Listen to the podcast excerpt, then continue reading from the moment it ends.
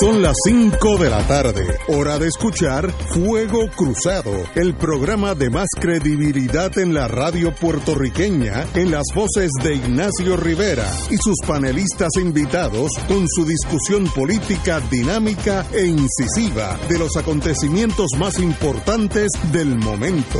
Fuego Cruzado comienza ahora.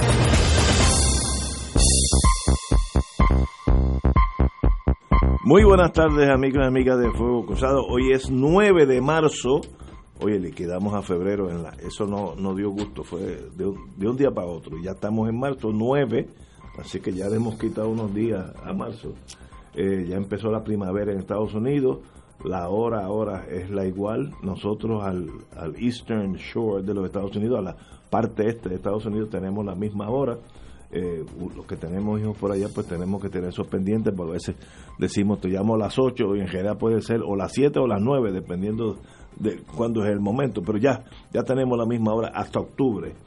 Eh, antes que todo, eh, eh, tenemos como todos los lunes a don Fernando Martín, compañero. Muchos saludos, Ignacio. Saludos al doctor Catalá y al público de Escucha. Y al doctor Catalá. Buenas tardes a eh, todos. que tenemos que hablar que hoy la bolsa de Estados Unidos cerró. Yo no, yo no me preocupé mucho dado mi, mis grandes dotes de O inversionista. sea, tú habías hecho esas inversiones millonarias tuyas, tú las habías me, invertido en oro. Eh, en, el- en oro. y la tengo en casa en el baúl del carro posiblemente. Pero anyway, vamos a empezar con el coronavirus porque yo creo que eso desemboca en el cierre, uno de los factores del cierre de la bolsa. En Estados Unidos ya hay 21 muertes por el coronavirus confirmadas por el sistema de salud de los Estados Unidos, así que obviamente el coronavirus penetró los Estados Unidos y ya está haciendo su efecto negativo. Todas las personas muertas pues son personas de mayor, ma- mayoría de edad en el sentido de 65 para arriba, algunos comprometidos a su salud con otros aspectos y entonces ahí es donde el coronavirus eh, es mortal. Yo tuve la desventaja, hoy yo tenía que ir a Yabucoa y me levanté tempranísimo para ir para allá.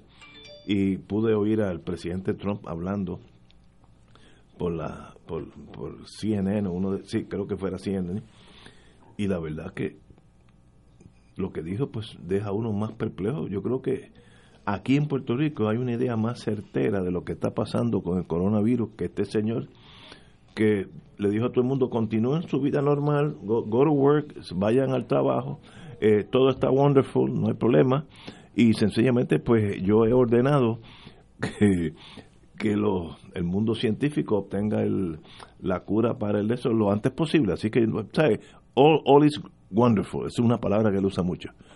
Y uno se dice este es el señor que tiene a cargo casi el destino de la mitad del mundo este señor, ese es el análisis de un líder que tú crees que la vida de nosotros depende de él, pues me fui obviamente deprimido en el carro a esa hora de la mañana. Pero obviamente el corona ya llegó a Estados Unidos, 21 muertos ya constatados, debe haber 500 mil personas este, ya infectadas. Eh, es muy difícil de detener eso a menos que use medidas dracónicas como ha hecho China que ha sencillamente eh, ordenado el cierre de pueblos enteros. Hay una, una planta de, creo que de estos teléfonos que usamos hoy en día, que China, la medida fue, no hay problema. Sospechamos que hay el virus, así que nadie sale de esa planta hasta de aquí a dos o tres semanas. De la planta, no pueden salir de la planta. Pues con esa forma de atajar la, necesidad eh, eh, o las dudas médicas, pues uno puede hacer grandes cosas. Obviamente, yo creo que en Estados Unidos es imposible que uno haga es- ese tipo de decisión. Y además que el presidente de nosotros dice que todo está wonderful, así que no hay que, por qué preocuparse. En China está bajando ya la, el- la- aquellas personas, el porcentaje de personas contaminadas, no en Italia.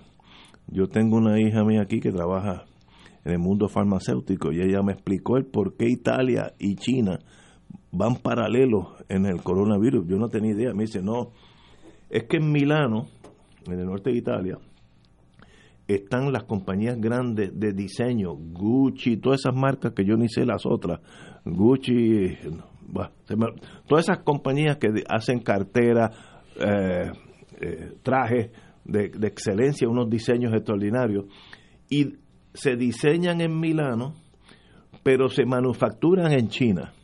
Y por tanto hay esa conexión continua hay un vuelo diario Milano a, China, porque son las personas que están comerciando la nueva cartera Gucci o el, las marcas, me perdonan las marcas, demuestro mi, ignorancia en torno a esas marcas de, clase, pero hay como cinco o seis marcas mundialmente reconocidas y ese el diseño es italiano, pero la confección es en China y entonces por eso esa, esa contaminación de intereses que trae contaminación del virus. Italia, típico italiano, yo estuve ahí un tiempo en mi vida, es un poco anárquico y no ha tomado las medidas que tenía que tomar y ya pues ya ahora tienen un problema muy serio. Eh, ya está en Santo Domingo, en Sudamérica hay tres o cuatro países que ya lo tienen, así que es obvio que en algún momento, si no es que ya está en Puerto Rico, va a surgir en Puerto Rico, tendremos que manejar esa, esa, ese reto a la salud de la forma mejor que podamos. Eh, espero que el gobierno pues eh, haga lo mejor posible, si es que tiene los recursos o el conocimiento, etcétera, etcétera. Me preocupa que el señor eh, director de salud de Puerto Rico, secretario de salud, perdón, lo primero que dijo es que no, no había que preocuparse porque no había vuelos directos de Pekín a San Juan. Que eso pues eh, jamaquea uno un poco.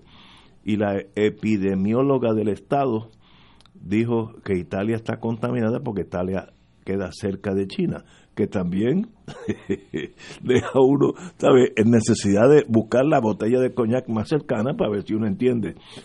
Ante ese cuadro, yo creo que el pueblo no confía en este gobierno eh, en torno a su capacidad de poder manejar esta crisis. Yo creo que no hay confianza. Lo vimos con María, que fue una catástrofe, y lo vimos con el terremoto, que fue menos, no, no, no fue tan marcada como el, el gobierno de Roselló, hijo, pero, pero tampoco fue una lumbrera. Así que llevamos dos strikes, este podría ser el tercero. Pero ante eso, hoy que yo no entiendo y qué bueno que tenemos al doctor Catalá aquí, la bolsa de valores de Estados Unidos, Standard Poor's, Dow Jones, toda esa gente, y en todo el mundo, de, todo el mundo, cerraron y la pregunta es, ¿por qué? Como usted está mirando de cerca a una persona totalmente ignorante en ese mundo, me gustaría que me explicara lo básico para yo poder, ¿qué tiene que ver el coronavirus con la bolsa de Estados Unidos? Decir, paren porque esto no, no puede seguir así. ¿Qué está pasando en ese mundo económico? Bueno, cualquier epidemia tiene impactos en salud, tiene impactos psicológicos, tiene impactos políticos y tiene impactos económicos, que es a lo que me voy a circunscribir por lo menos en este turno. Primero, hay un dato. China es el importador más grande que hay en el mundo de materia prima. Cobre, petróleo, el importador número uno. Sí. Ante la contracción en China y la anticipación de la contracción en China. Eso significa reducción en la demanda de materia prima, de petróleo. Ya los precios de, esas, de esos bienes empiezan a decaer. Pero para colmo de males, lo otro que controla el precio del petróleo y de cualquier materia prima, aparte de la demanda, que en este caso la de China se reduce, y la de otros países también, como consecuencia de, la contracción en China, es que la oferta está aumentando o la oferta potencial.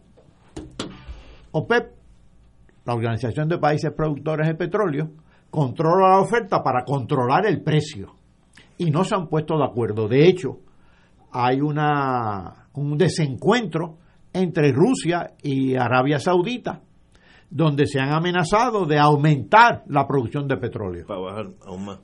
Exactamente. Y ya el, petróleo está dramáticamente bajando. Se sospecha que podría llegar hasta 20 dólares el crudo, está en 30 y pico. Pero hay otro elemento. Las compañías norteamericanas que están haciendo eh, fraccionamiento hidráulico, lo que llaman en inglés fracking, eh, están en rojo. ¿Por qué? Porque ese fracking era viable siempre y cuando el precio del petróleo se mantuviera alto. Entiendo. Una vez baja, caen en rojo y ya están en rojo.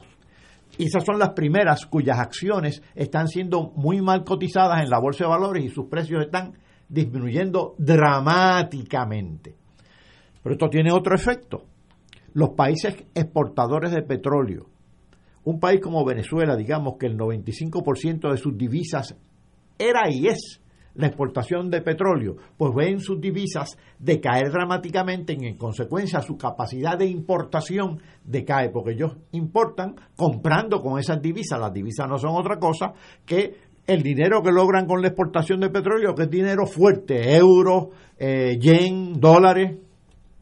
Así que, y, y no es únicamente Venezuela, México, Colombia, otros países latinoamericanos y otros países del mundo ya están este, eh, poniendo el grito en el cielo, por decirlo así. La bolsa de valores, como esas compañías petroleras, pues están en entredicho. Las de Estados Unidos ni se diga con el asunto de que los costos son muy altos y el, precio del petróleo está bajando. Sus acciones bajan de precio. ¿Por qué? Porque la gente quiere salir de ellas. Las quieren vender, por eso bajan, bajan el precio. Aumenta la oferta de acciones de esas empresas porque yo quiero salir de ellas.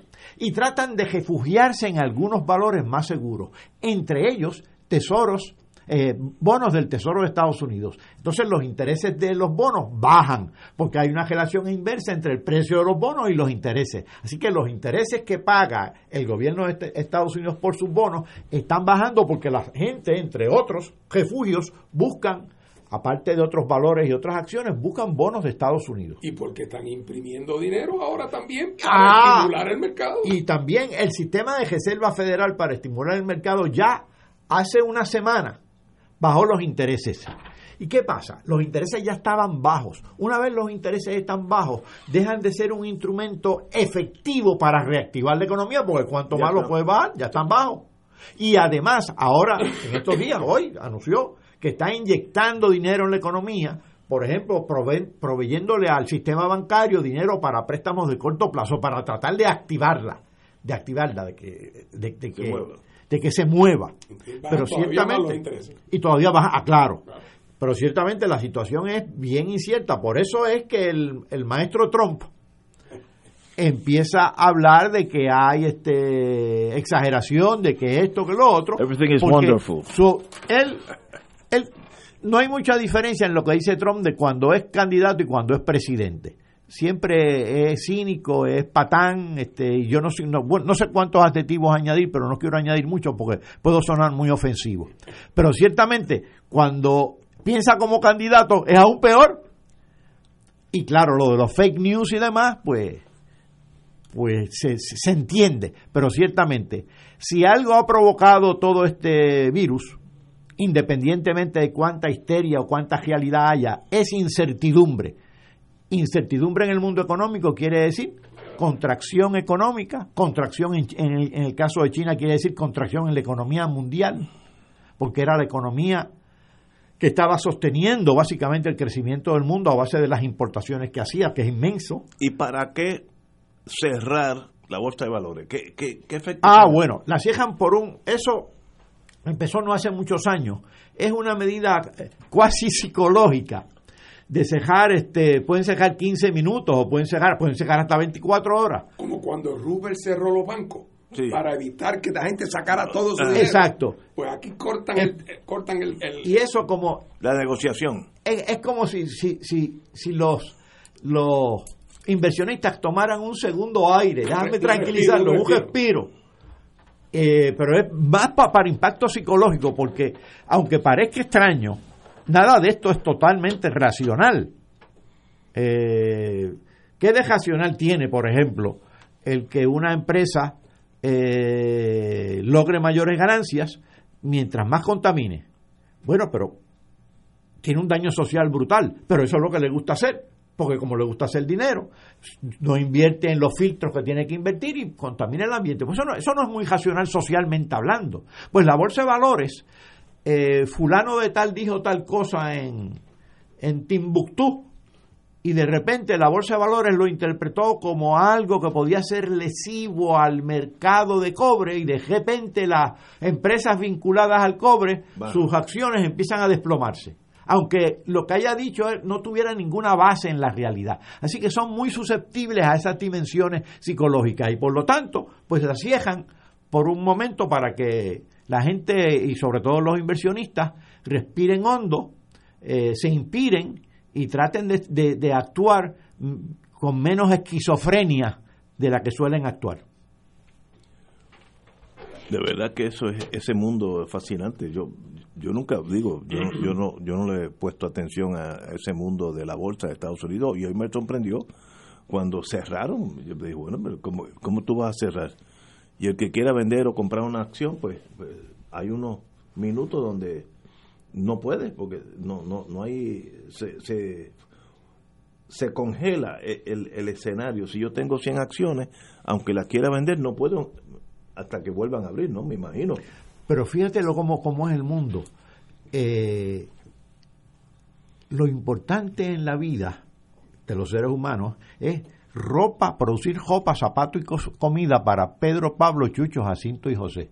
Sin embargo, todas las noticias que tú lees en el Wall Street Journal, en el New York Times y demás, es sobre cuánto bajó y subió el índice Dow Jones, cuánto bajó y subió el índice Standard Poor's, este, cómo se afectaron estas acciones y estos bonos, y estos intereses y demás.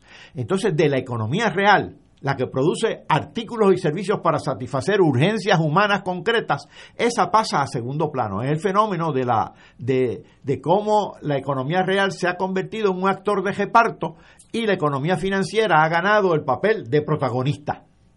Wow. Tenemos que ir a una pausa y regresamos uh, con, eh, con este tema de el, ¿cómo se llama? el coronavirus y sus efectos en la economía. Vamos a una pausa.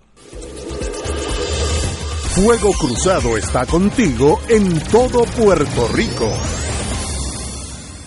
Se acerca la temporada de pago de contribución sobre ingresos, el famoso Tax Season. En RJBB and Associates te asesoramos para que al crear tu cuenta IRA tengas la mejor IRA del mercado. Así obtendrás la deducción contributiva que te permite la ley con el instrumento financiero de mejor rendimiento del mercado con garantía de principal. No lo dejes para el 15 de abril. Llámanos para cita y orientación al 787-691-2899 o al 505 1891 proveyendo tranquilidad, transfiriendo tu riesgo.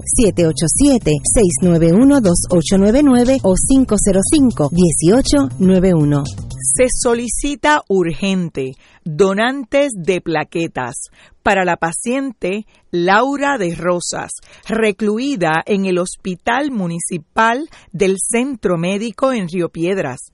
Los donantes, favor de pasar por el banco de sangre del Centro Médico. Información 787-777-3535.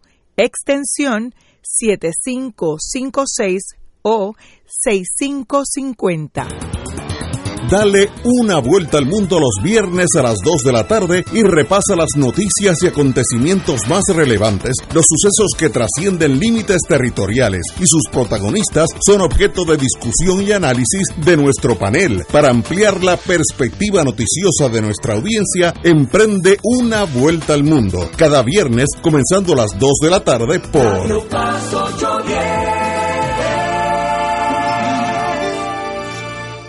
¿Sabías que existen cooperativas de trabajo, agrícola, vivienda, transporte, supermercados, farmacias, comunales, juveniles, entre otras?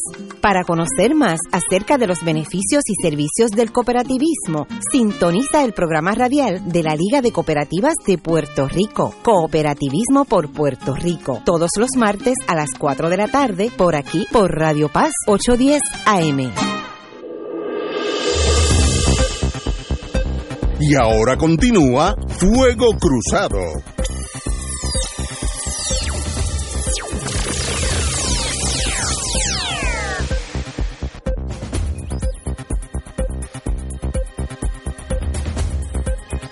Continuamos una ronda más con el coronavirus.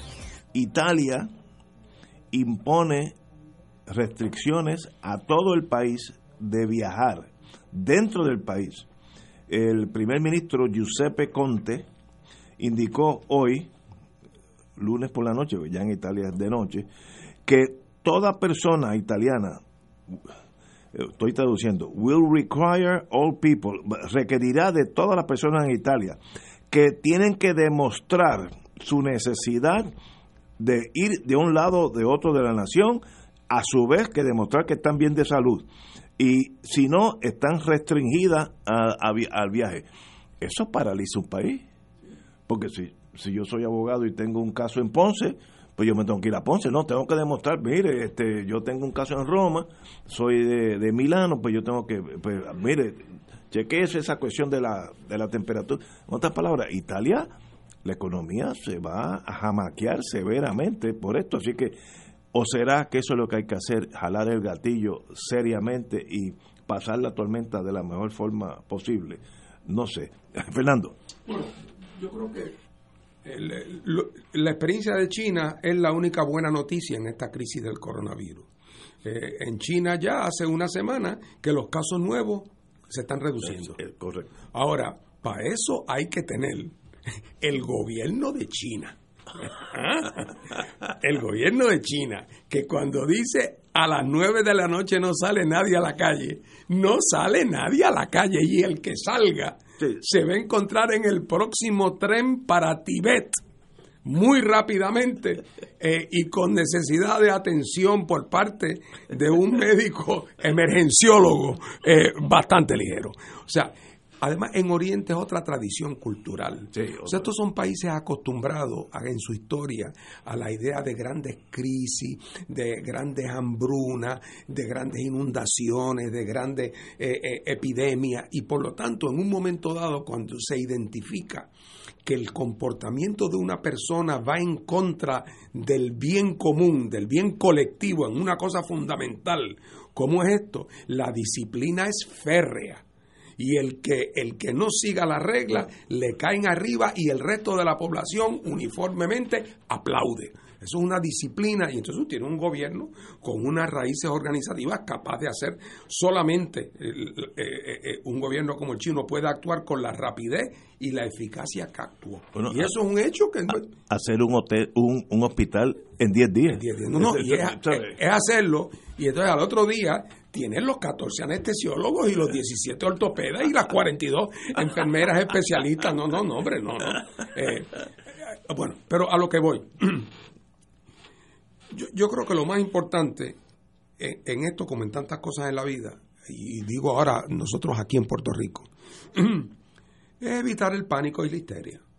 Evitar el pánico y la histeria. Mire, aquí esto es una epidemia que se va a ir extendiendo poco a poco por buena parte del mundo. Eh, y va a afectar a millones y millones de personas. Eh, su tasa de mortalidad es relativamente baja, salvo en el caso de personas de mayor edad que ya tienen su sistema respiratorio comprometido. O sea, gente como yo de 72 años eh, y 45 años fumando, pues tenemos que estar muy pendientes muchachos de 20 y de 25 lo van a pasar como un catarro si es que se dan cuenta. ¿Mm? Si es. que se dan cuenta. Eh, ahora, por lo tanto, aquí hay que proceder con, con, con, con, pie firme. Aquí hay primero unas medidas preventivas y después hay unas medidas para tratar de paliar los efectos. Eh, esto es una enfermedad que sabemos que el contagio entra por la boca, por la nariz o por los ojos. O sea que si en teoría usted no se toca la boca, la nariz y los ojos, aunque haya estado en la calle tocando todas las posibles superficies, y si a usted alguien con coronavirus no le estornudó, le tosió a tres pies y le cayeron dos o tres gotitas en la cara, en teoría si usted logra eso, no va a tener eh, el contagio. Si usted cuando llega a su casa, una vez que usted tira la puerta, usted inmediatamente se lava bien las manos, usted ya no se tiene que preocupar hasta que salga de la casa al otro día por la mañana. ¿eh? Así que hay, hay cosas sensatas que uno puede hacer para minimizar, para minimizar. Y claro, y mientras más se trata de una persona que está en una condición de riesgo, pues esa persona te tiene que cuidar más. ¿Y cuál es la mejor manera de cuidarse para los viejitos como yo? La vieja frase del campo que yo desde chiquito, ratón viejo no se aleja de la cueva. Ah, si usted, usted quédese en aquel ambiente sobre el cual usted tiene relativo control y no se ponga. O sea, no se vaya a la feria de tal cosa, a la feria del guineo en Manatí, donde va a haber 600 personas, unos pegados a los otros, mm, algunos estornudando y otros hablándole encima. No haga eso. Este no es el momento para eso. Así que tiene que actuar con cuidado, con cautela. Ahora, lo que voy a decir es algo que tú has dicho en otros momentos sobre otras cosas, Ignacio. Nadie ponga mucha confianza en el gobierno. Aquí andamos en una guagua donde el chofer no, tiene licencia ni aprendió a guiar nunca. La manera en que el gobierno de Puerto Rico y doña Wanda Vázquez en particular ha bregado con problemas fundamentales, todos son indicios de incompetencia en la gestión pública. Puede ser una magnífica persona ella, yo no estoy hablando de eso, de incompetencia en la gestión pública. Eh, es como si mañana le ponemos un uniforme y la ponemos a jugar pelota. Ella no sabe jugar pelota y por lo tanto no sabe correr, no sabe tirar, no sabe batear. Quizás no entiende lo que es el concepto de robar base porque no sabe de béisbol. Entonces ella no, no tiene idea de gestión administrativa. Y si alguien tenía duda, que examine cuál fue su gestión como secretaria de Justicia. Puede quizás haber sido una gran fiscal de sala. Yo no lo sé. Puede haberlo sido. Eh, pero es como el médico. Usted puede ser el mejor cirujano del mundo y si no sabe nada de administración y lo ponen a dirigir el departamento, como este es doctor que lo dirige ahora, y es un desastre porque lo que hace cada vez que habla y explica algo, uno sale más confundido eh, y, cada vez es mayor la ausencia de credibilidad. Así es que no pongan su confianza en el gobierno en, esta etapa. Eh, esto es algo donde uno tiene que, uno tiene que cuidarse. Eh, y uno tiene que, que, hasta donde puede uno protegerse. Y ya en su momento, si habrá venidas drásticas, pues las habrá. Pero de momento la gente lo que tiene que hacer es actuar con cuidado y estar convencido de que para la persona común y corriente que no tiene problemas de, mayor edad o que no tiene su sistema inmunológico comprometido, los riesgos del daño de esto no son tan grandes para esas personas, aclaro. Eh, y que por lo tanto no hay por qué ponerse histérico. Eh, eh, es una pena si tuviéramos un gobierno como el chino. en esto, no digo yo en otras cosas que podría quizás no gustarnos o no, ser, no ser nuestro estilo, pero en un gobierno como China, pues naturalmente una, este trance dura menos tiempo, porque se resuelven el asunto y llegará el momento donde China vuelva poco a poco a la normalidad y lo hará antes que más nadie. En Italia se fue de las manos. En Italia se fue de la mano. Ahora es que Italia. Aquella señora que dijo que era que Italia era cerca de China. Yo creo que como cuando uno está en la escuela le enseñan que Marco Polo fue de Italia a China y volvió caminando, pues ella presumió que eran bien cerca uno, uno, uno del otro. Era, ah, como dicen los americanos, a walking distance.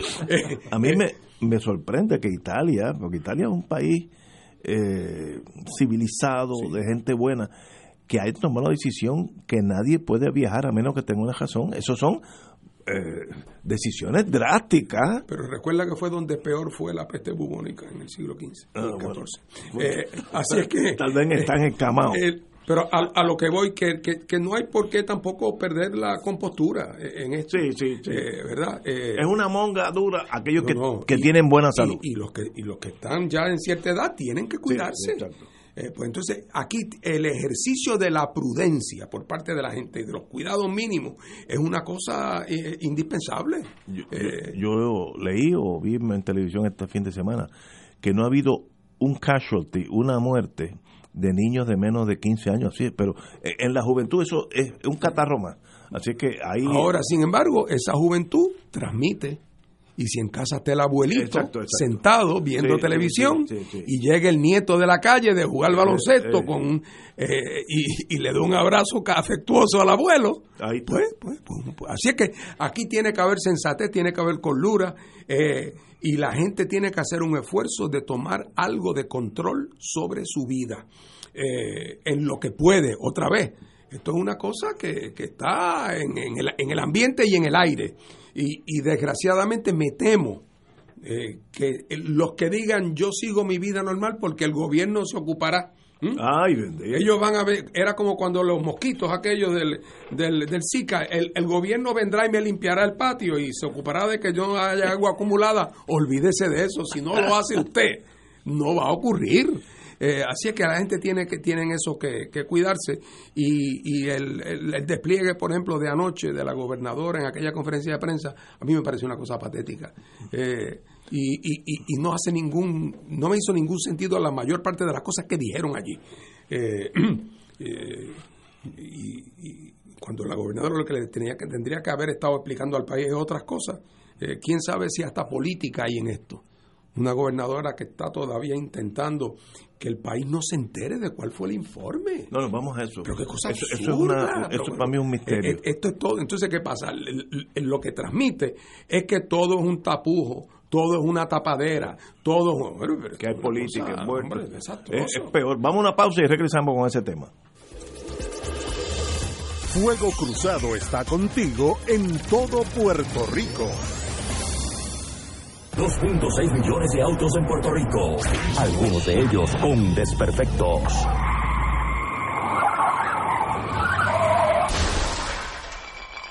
Autocontrol. Tu carro. Tu carro. Tu mundo. Lunes a viernes a las 11 de la mañana por Radio Paz 810 AM.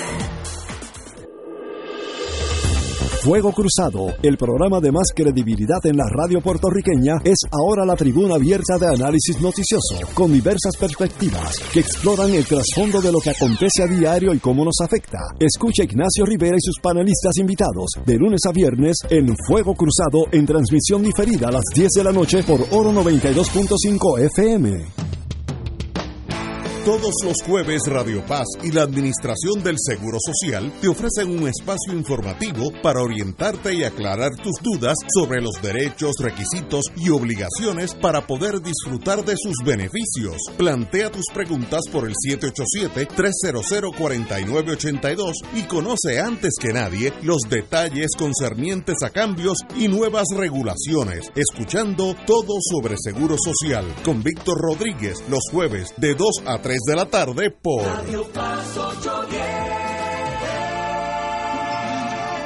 La parroquia San José de Villacaparra en Guaynabo les invita a su retiro de cuaresma al Encuentro del Amor del Padre. Sábado 14 de marzo, 8 de la mañana, 5 de la tarde, culminando con la Santa Misa. Los recursos serán el Padre Ricardo Hernández, Padre Luis Correa y Fray Aníbal Rosario. Para información y boletos, 787-383-6447 o 787-599-5116. Y ahora continúa Fuego Cruzado. Señores, eh, a veces, como decía un profesor mío de leyes, las cosas son tan sencillas que solamente los abogados se equivocan. Pues tal vez esta sea una. Eh, hay una pugna sobre el almacén de Ponce, donde ha habido una demanda, dos demandas, una de la Cámara de Representantes y otra del cuerpo este de, periodismo investigativo. Eh, ahorita me, tengo el nombre más completo. Bueno, uno por los periodistas y otro por la Cámara, que ellos quieren que se entregue el reporte que hizo justicia o la policía sobre qué sucedió en aquel famoso almacén donde el pueblo fue el que encontró un almacén cerquita de donde había pasado la, el terremoto y, y, eh, y sencillamente pues eh, ha habido mil teorías y la Cámara, que yo creo que tiene jurisdicción sobre lo que pasa en Puerto Rico, ha indicado que ellos quieren ver eh, ese reporte de qué pasó, quién era el que estaba a cargo de eso, qué entró allí y qué salió, porque pudo haber, pudo haber habido hasta pillaje en, lo- en los grandes almacenes. No solamente es lo que entró, sino es lo que salió. Porque si entraron 10 y salieron 5, alguien se tumbó 5. Eso es matemática sencilla. Y todo eso, por razones que yo no tengo muy claras, ahora vuelvo a- al dicho de mi profesor Alejo de Cervera, pues tal vez los abogados nos equivocamos, ha habido un yihad gubernamental de que nadie sepa nada, lo han protegido con garras. La, la juez eh, en el fin de semana, el viernes, ordenó taxativamente que se entregue eh, el reporte. Después de la juez haberlo examinado. Examinado ella. Para asegurarse que no hubiera nada No, comprometedor. y, ella y ella, y ella encontró que no hay nada comprometedor a nadie.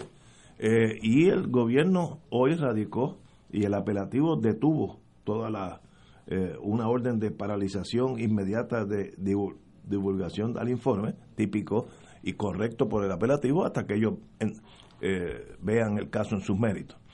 Eh, pero uno dice, pero ¿y ¿cuál es el instinto? Entonces uno empieza a especular como no hay, como la verdad zozobró en este barco, uno empieza a decir, bueno, pues tiene que haber que hay alguien que está corriendo para las elecciones, que su nombre se podía ser manchado, hay algo de pillaje, eh, ¿sabe? Ah, Las especulaciones son todas las que un ser humano puede tener y uno tiene que aventurarse a decir cuál es el secreto que este este gobierno de la señora gobernadora Vázquez, que es la que ha dado esas instrucciones, eh, allí hay un secreto de la nación, de seguridad nacional, que haya que morir con el secreto.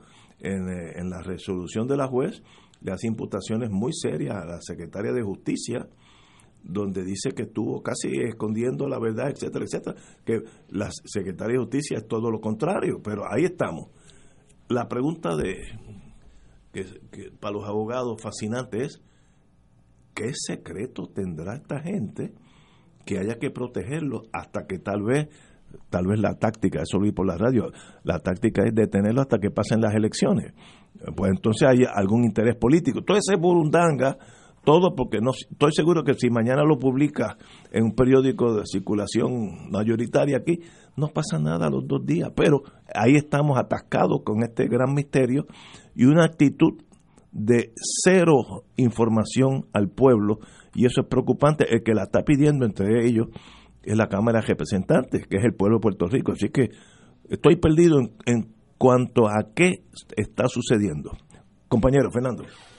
Mira, el problema de nuestra gobernadora es el siguiente. Yo tenía un amigo hace muchos años, eh, casado, y que en un momento dado tuvo un enredo con una muchacha que no era su esposa. Y Tengo entendido que eso pasa. Tengo entendido. Pero lo grande era lo siguiente, que él juraba que nadie se daba cuenta. Tú lo veías en sitios sentados almorzando.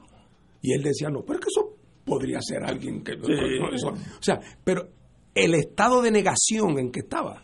Claro, él no se daba cuenta que todo el mundo se daba cuenta, ¿verdad?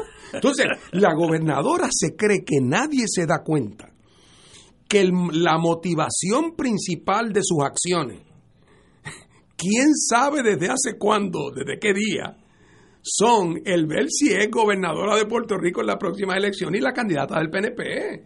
La desesperación de esta señora que apareció diciendo que no tenía interés, que ella lo que venía era terminar el, el cuatrenio a descargar su responsabilidad constitucional, resultó que está en la política hasta el eje y que esa es la explicación de la mayor parte de sus desvaríos. Para recordarle y a la- al, al público que me escucha, a darle el, el background del asunto, el contexto, cuando se descubre el tema de este almacén, que aparentemente su, su, su existencia era desconocida para la gobernadora y para la fortaleza y que aparentemente no se había aprovechado lo que había dentro de él para ayudar a las víctimas porque se pensaba traquetear políticamente con la distribución de eso más tarde. Esa es la hipótesis, que en ese momento, cuando surge la noticia, la gobernadora llama a una conferencia de prensa, donde como si fuera el trueno del Altísimo, destituyó fulminantemente al que estaba a cargo del manejo de emergencia. Acevedo. Destituye a la jefa del departamento de la familia, destituyó al del departamento de la vivienda. Oye, que resulta todo que eran de Pierluisi. Ella aprovechó la humarada del cañonazo para de momento aparecer como la persona. ¿Cómo? Esto es intolerable. Yo estoy indignada con esto que ha ocurrido. Por cierto, lo entonces sacó a estos tres. Después resulta que ni el de vivienda ni la de familia tenían nada que ver con el asunto. Resulta, para colmo cuento, que la de familia tenía una denuncia puesta o una querella radicada porque una subalterna que parece que era ahijada política de la gobernadora era la que estaba tratando de ver cómo eh, los materiales esos se distribuían con criterio político partidista y como era una ahijada de la gobernadora cuando la secretaria de, la familia hace la denuncia, pues entonces la gobernadora responde votando a la secretaria de la familia, que yo no digo que esté libre de cualquier pecado venial, pero que ciertamente ni ella, ni el, de, ni el del Departamento de la Vivienda, tenían, eran los primarios responsables por lo que puede haber ocurrido con ese almacén. Después el tiempo ha ido mostrando que todo eso fue un montaje. Una de las cosas que yo estoy seguro que va a surgir de este informe es que todo aquel argumento de la gobernadora de desconocimiento, que todo eso no tiene ningún sustento y que estaban improvisando e inventando y aprovechando el momento para hacer una matanza de los adversarios políticos, eh, de los adversarios políticos internos, que no había otra cosa. Y aquella noche, ¿te acuerdas? Que ella dijo, oye, voy a tener un informe y lo quiero en 48 horas. Oye, pero era una cosa impresionante, impresionante aquella diligencia, aquel compromiso. Entonces después pasó que resultó lo mismo de siempre. Ahora es una carrera desesperada por esconderlo, porque evidentemente contiene, tiene contenido que le resulta embarazoso. No que quiera decir que se robó el millón de pesos, no es eso, pero que muestra que, que, no estaba siendo cándida ni real, que todo aquello fue un montaje, que ella tenía y Fortaleza tenía conocimiento y que todas aquellas cosas que ella dijo en todas aquellas conferencias de prensa, en el momento que las dijo, ella sabía que no tenían fundamento y que no eran ciertas. Entonces viene a oponerse, a oponerse a que esto se haga público. Cuando se opone alegando que allá hay asuntos que son jurídicamente confidenciales bajo la ley, que la ley protege su confidencialidad. La juez de instancia, con toda razón, dice, sométamelo a mí yo lo examino en cámara, yo no dejo que lo vea la parte demandante. Yo aquí solita en cámara me siento por la noche y yo lo leo. Y si en efecto hay asuntos que son, pues yo tomaré la determinación. Y después que la juez hizo ese ejercicio, dictó una sentencia ordenando que entregaran el material. Porque no había eh, nada, porque no había nada que estuviera protegido. Eh, y además hay unas, insinuaciones, unas insinuaciones, no. Eh, en, la, en la sentencia hay unas una, hay un lenguaje de parte de la UE que claramente, prácticamente acusa a la Secretaría de Justicia de estar engañando al tribunal. O sea que eh, eh, esto es otro capítulo en la historia sórdida de, la, de esta gobernadora eh, que de momento tuvo esa, esa, revelación como San Pablo camino a Damasco, en que de momento se sintió llamada por el Señor a ser la próxima gobernadora de Puerto Rico y ahora ha puesto todo al servicio de eso y el gobierno de Puerto Rico es hoy, si antes era malo, ahora es una guerra civil entre ella y la facción de Pierluisi, que son los que tienen las posiciones más importantes. Pero no hubiera sido menos doloroso sobre todo ahora con, con el coronavirus, que el mundo está mirando eso. Miren, lo puse en la internet, el reporte entero para el mundo entero. A los tres días el coronavirus se lo traga. Sí, pero eso es, que a ti el Señor no te ha llamado y te ha dicho que cuando el Señor te llama y te dice que, tú estás llamado a hacerlo. ok, fíjate, cuando, lo, cuando, cuando empiezas a hablar así, por favor me llamen y me detiene porque voy mal. Vamos a una pausa, amigos. Fuego Cruzado está contigo en todo Puerto Rico. Te invitamos todos los domingos a la una de la tarde por Radio Paz 810 AM y los sábados a las 7 de la mañana por Oro 92.5 Cuidando la Creación con la hermana Lisi y sus colaboradores. Entrevista, mensajes educativos y dándole voz a grupos que ayudan a cuidar la creación en el mundo. Recuerda por Radio Paz 810 AM, una de la tarde, domingo, sábado por Oro 92.5 FM a las 7 de la mañana. Radio Paz te ofrece el mejor motivo para levantarte temprano y disfrutar el comienzo de un nuevo día de lunes a viernes con Enrique Liboy y Radio Paz en la mañana. La dosis perfecta de noticias, deportes y éxitos musicales de todos los tiempos, humor y curiosidades, calendario de actividades y tus peticiones musicales por el 787-300-4982.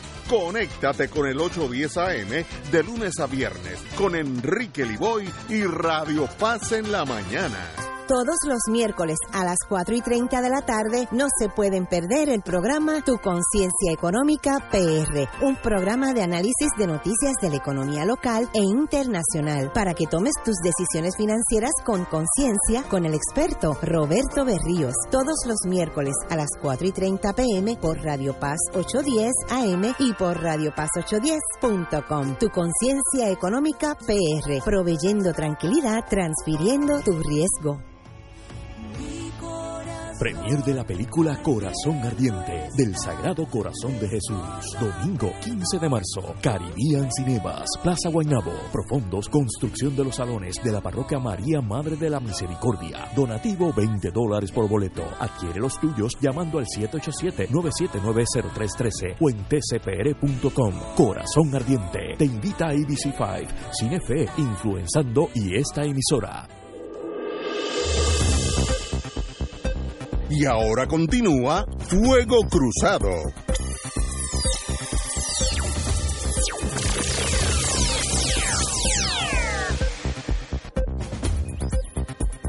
Amigos y amigas, aquellos que no están inscritos todavía para las elecciones de noviembre 3, por favor pongan atención. Tenemos con nosotros una amiga de muchos años, doña Tere Rodríguez, una amiga de este servidor suyo y de muchos años, y nos viene a hablar aquí a nombre del Comité Participación Ciudadana, eh, que tiene una asamblea de pueblo en San Juan con una misión muy, muy importante para noviembre 3. Tere, tienes la palabra. Bueno, buenos días a todos, buenos días a todos los radioescuchas. Nosotros somos este parte de la Asamblea de Pueblo, la Placita Roosevelt. Eh, que después del que pasó lo del verano del 19, donde el 22 de julio se tiraron a la calle más de un millón de personas para votar a un gobernador que estaba estaba básicamente no haciendo lo que tenía que hacer, pues entonces se crearon eh, como de una manera muy orgánica estas plazas o estas asociaciones o estas asambleas de pueblo. Básicamente eh, a través de todo Puerto Rico hay alrededor de 30 o 30 y pico de asambleas de pueblo y nosotros representamos la asamblea de la placita de Roosevelt. Como parte de la asamblea de Roosevelt, nosotros tenemos o este estamos en el comité que es de participación ciudadana. Y cuál el objetivo es promover la inscripción de nuevos electores y la reactivación, reactivación de aquellas personas que han dejado de participar en las elecciones porque se han sentido que no tienen ninguna motivación o que se sienten que han sido tan y tan defraudados que no vale la pena ir, a, votar. Y este, pues en este motivo, pues te agradecemos a ti y este que nos ha dado la, la, eh, la oportunidad de presentar la importancia que hay para votar, porque, eh, porque es importante votar. Vamos, vamos a eso, sí, dígame.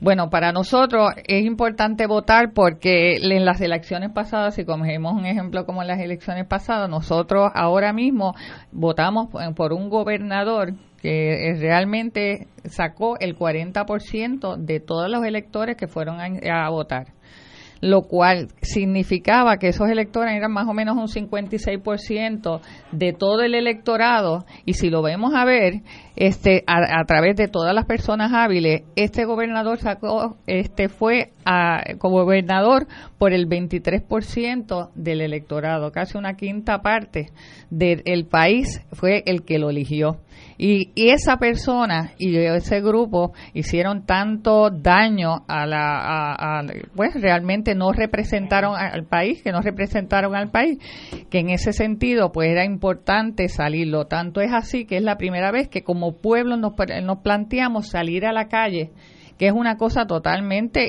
que nadie lo pensó, pero fue algo tan atropellante después de lo que pasó con los de chat y otras cosas que se que se vio la necesidad de que teníamos que tener otro tipo de gobierno y sacando a, a esta persona pues lo tratamos de hacer. Nosotros lo que queremos es que la gente se inscriba y verdaderamente empiece a votar por la gente que verdaderamente te representa es importante para eso porque pues en estos momentos pues nosotros eh, eh, la gente no conoce verdaderamente cuáles son los, los issues que son representativos.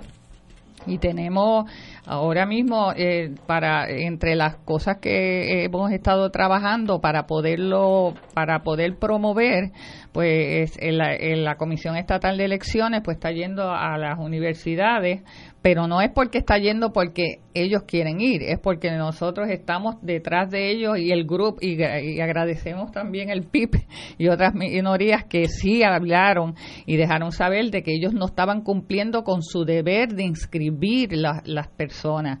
Ahora mismo los Centennial, que fueron uno de los grupos más representativos de ese verano, es la primera vez que por primera vez ellos van a votar, porque esos, esos muchachos tenían este 16 años, el mayor, en el momento en que en, en que el, en el 2016.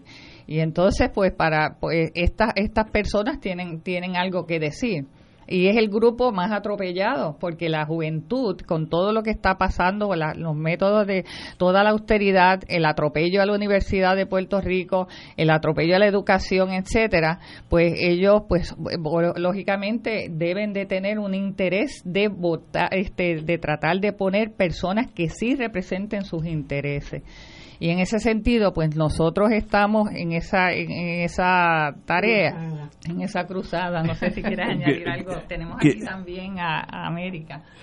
Hola, América Facundo. Eh, entendemos que los jóvenes son nuestra esperanza en estas próximas elecciones, eh, ejerciendo su derecho al voto. El lema de nosotros como Comité de Participación Ciudadana de la Placita Rubel es, vota para que los votes. Hashtag. Las personas que están en el gobierno ahora mismo no es necesario que nosotras les hagamos un resumen de todo el daño que le han estado haciendo al país y Teresita les va a decir algunas de las de las de los cambios dramáticos que necesitamos con urgencia en Puerto Rico para que podamos desarrollarnos. Básicamente, nosotros lo que queremos es que las personas vayan informadas, que sepan cuáles son la gente que está eh, de candidato y qué, cuáles son los issues, cómo ellos se han comprometido.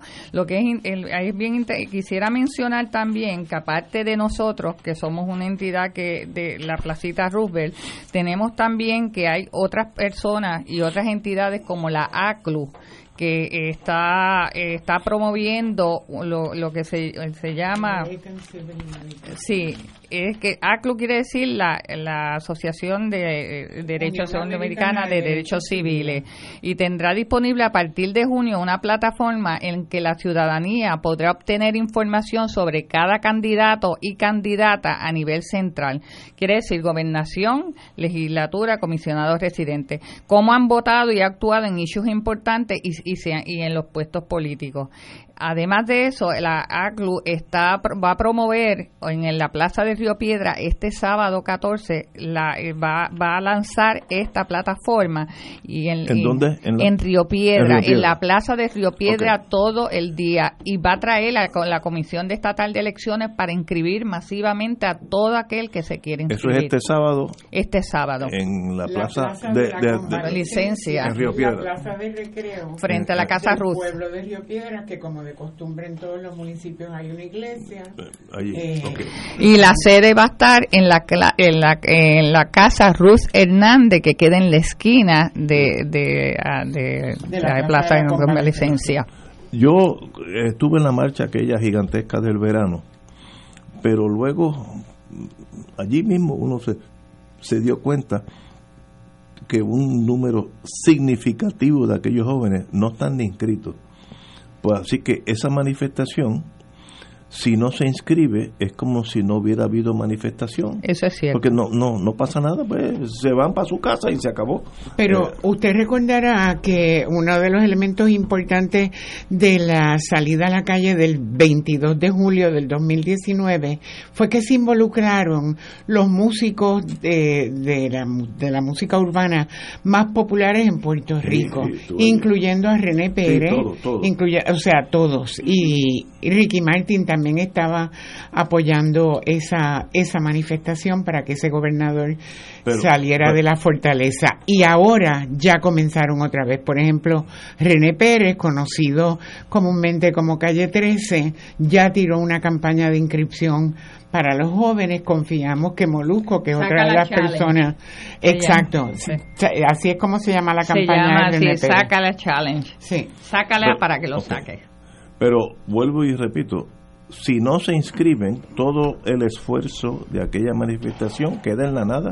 Por eso es que nosotros estamos haciendo lo que estamos haciendo. Aparte de eso, pues hay otro grupo, hay un grupo que es de la UPR, de la Escuela de Leyes, que se llama el Grupo Pro Bono y Participación Ciudadana. Y ese grupo lo es eh, que se está encargando en que vayan a las escuelas que vayan a, a, lo- a- a las universidades, ha sido la- la- uno de los liazones más grandes para la UPR, para la IN- eh, eh, las otras entidades, para que entonces puedan promover la inscripción entre los jóvenes. Según tengo entendido, toda persona que al- a noviembre 3 tenga 18 años o más se puede inscribir hoy. Yo les voy a dar los requisitos. Toma 10 minutos. Cronometrado. Este, si tienes 18 años al 3 de noviembre y naciste en. Puerto Rico, pu- con llevar una identificación con foto es suficiente. Este, si no tienes, pues los, La de el número es eh, suficiente. La de conducir, Sí. esa queda nueva para las personas que no conducen. Ajá, que sí, una que es lo mismo. identidad. Exacto. Y si naciste en Estados Unidos o eres de otro país, pues tienes, tienes que tener la- el acta de nacimiento o, pa- o pasaporte, además de la, De la de, la, residencia. de la residencia. Tienen que saber, por supuesto, dónde vive, porque lo Exacto. tenemos que ubicar en uno de los distritos Muy bien. que este senatoriales.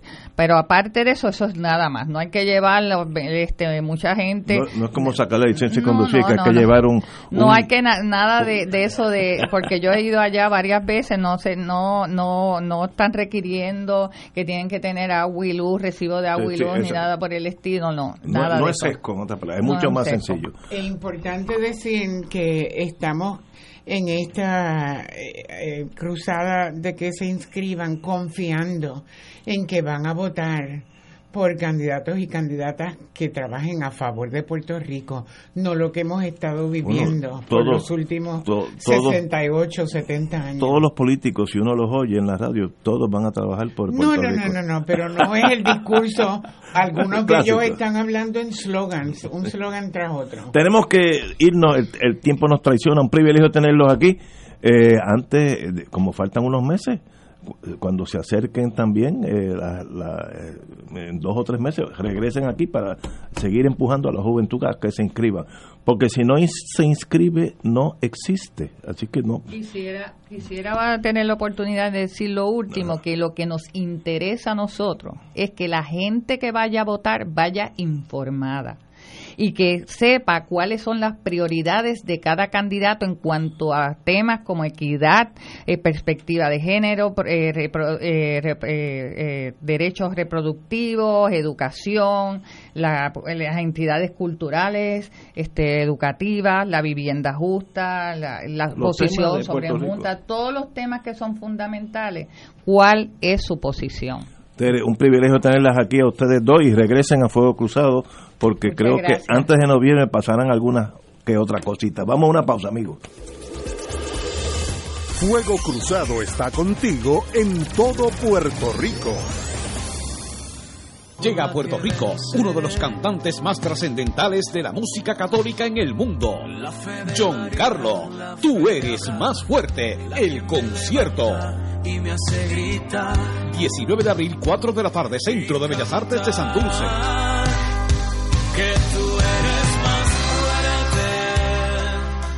Boletos en la boletería de Bellas Artes de Santurce y Ticket Center. Produce RC Productions. Auspician Teleoro Canal 13, Oro 92.5 FM, Radio Paz 810 AM y Semanario Católico El Visitante.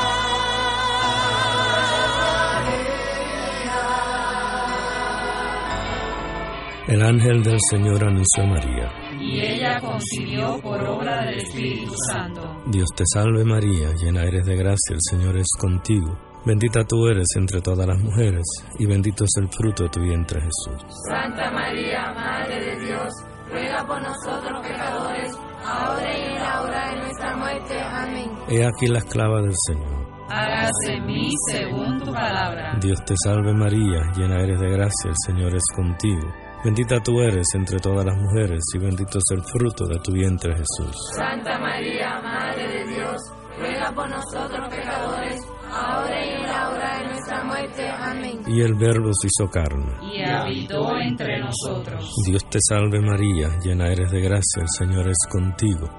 Bendita tú eres entre todas las mujeres y bendito es el fruto de tu vientre Jesús. Santa María, Madre de Dios, ruega por nosotros pecadores, ahora y en la hora de nuestra muerte. Amén. Ruega por nosotros, Santa Madre de Dios. Para que seamos dignos de alcanzar las promesas de nuestro Señor Jesucristo. Oremos. Derrama, Señor, tu gracia sobre nosotros, que por el anuncio del ángel hemos conocido la encarnación de tu Hijo, para que lleguemos por su pasión y su cruz a la gloria de la resurrección, por Jesucristo nuestro Señor. Amén. Gloria al Padre, al Hijo y al Espíritu Santo. Como era en un principio, ahora y siempre, por los siglos de los siglos. Amén. Ser rotario es dar de sí, con amplitud, sin anhelo de recompensa del cielo, antes de pensar en sí. Mensaje del Club Rotario de Río Piedras. Aquí la llama se enciende cada tarde a las 5 porque escuchas Radio Paz 810 AM, WKBM San Juan y retransmite en diferido WOROFM Corozal San Juan, la Casa de Fuego Cruzado, el programa de más credibilidad en la radio puertorriqueña.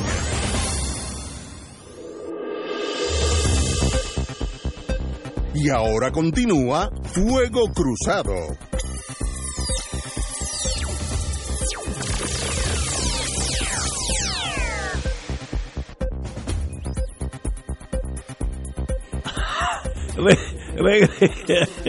Regresamos amigos y amigas a Fuego Cruzado. Fernando haciendo de las suyas aquí. bueno, tenemos con nosotros el amigo gobernador de Puerto Rico, Aníbal Acevedo Vilá. Yo uso el sistema británico, que una vez que usted tiene un rango se queda con él. Si usted es almirante, usted muere almirante aunque no se haya acercado a una playa en los últimos 80 años. Así que, uh, señor gobernador, privilegio tenerlo aquí. Muy buenos días, buenas tardes a ti, buenas tardes a todos, un placer estar aquí con ustedes. Nosotros en Fuego Cruzado queremos a todos los, eh, los, las personas, hombres y mujeres, que van a tener puestos de alguna relevancia, eh, traerlos aquí y que más o menos nos digan por qué y, y cómo van a hacer un Puerto Rico mejor. El por qué, pues empecemos por ahí. Todo el mundo sabemos que usted fue gobernador de Puerto Rico, fue comisionado residente también. Eh, y uno, yo que no pertenezco al mundo político, ¿qué, qué te jala, qué, qué te atrae a volver a ese mundo que yo sé que estaba muy cómodo en tu vida civil y que te vuelve y te atrae como un magneto que vuelve y te jala hacia ese mundo lleno de sacrificios, problemas, eh, eh, etcétera, etcétera. Mira, esa pregunta me la ha hecho mucha gente, empezando por mi familia inmediata y los amigos que, que, de verdad quieren a uno, eh, pues, sinceramente. Y la contestación, la más sencilla, es a la misma vez la más complicada. Porque yo estoy convencido que Puerto digo yo yo creo que el país está convencido que vivimos una crisis de proporciones nunca antes vista y que cuando no no no nos parece que se han acabado de momento llega una nueva como la que estamos viviendo en este momento que me imagino que comentaremos algo pero la dimensión de la crisis en la relación entre Puerto Rico y Estados Unidos eh, no tiene ningún paralelismo en, por lo menos en la historia moderna. Y no estoy hablando solamente del tema de estatus. O sea, es una crisis de credibilidad, es una crisis de eh, espacio, es una crisis de prioridades. Eh, y desde esa, desde esa perspectiva, yo pues nunca me he alejado totalmente de la cosa pública tenía mi programa de radio hasta hace eh, dos semanas, siempre he estado publicando libros, eh, columnas en, en, los periódicos, nunca me, me alejé tampoco del escenario eh, de Washington cada vez que de alguna forma sentía que podía contribuir a temas de Puerto Rico en la capital federal, pues, pues así lo hice. Pero yo estoy convencido, Ignacio, que lo que vaya a pasar con Puerto Rico, para bien o para mal, y yo deseo que sea para bien, en gran medida se va a decidir en la capital federal en los próximos años. A lo mejor en los próximos cuatro, a lo mejor nos toma más, pero, eh, y obviamente, o uno está allí o alguien está allí que represente las cosas en las que uno cree o las que uno quisiera eh, eh, defender, o pues sabe Dios cómo, cómo eso se resuelve. Eso primero. Y en segundo lugar, en esta era de la política de la Junta de Control Fiscal o de la realidad de la Junta de Control Fiscal, esta quizás es una ironía.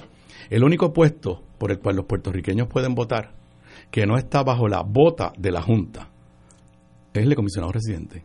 Irónicamente, el puesto que históricamente ha sido el más débil, porque no tiene derecho al voto, pues ahora da la, da la casualidad que el comisionado residente, es verdad, tiene todas esas debilidades, yo conozco el puesto, estuve allí, pero el comisionado residente no tiene que pedirle permiso a la Junta de Control Fiscal para hacer ninguna iniciativa en la capital federal. Aquí un legislador radica un proyecto de ley y la Junta dice, no, eso no cumple con el plan fiscal y se acabó. El gobernador, los alcaldes.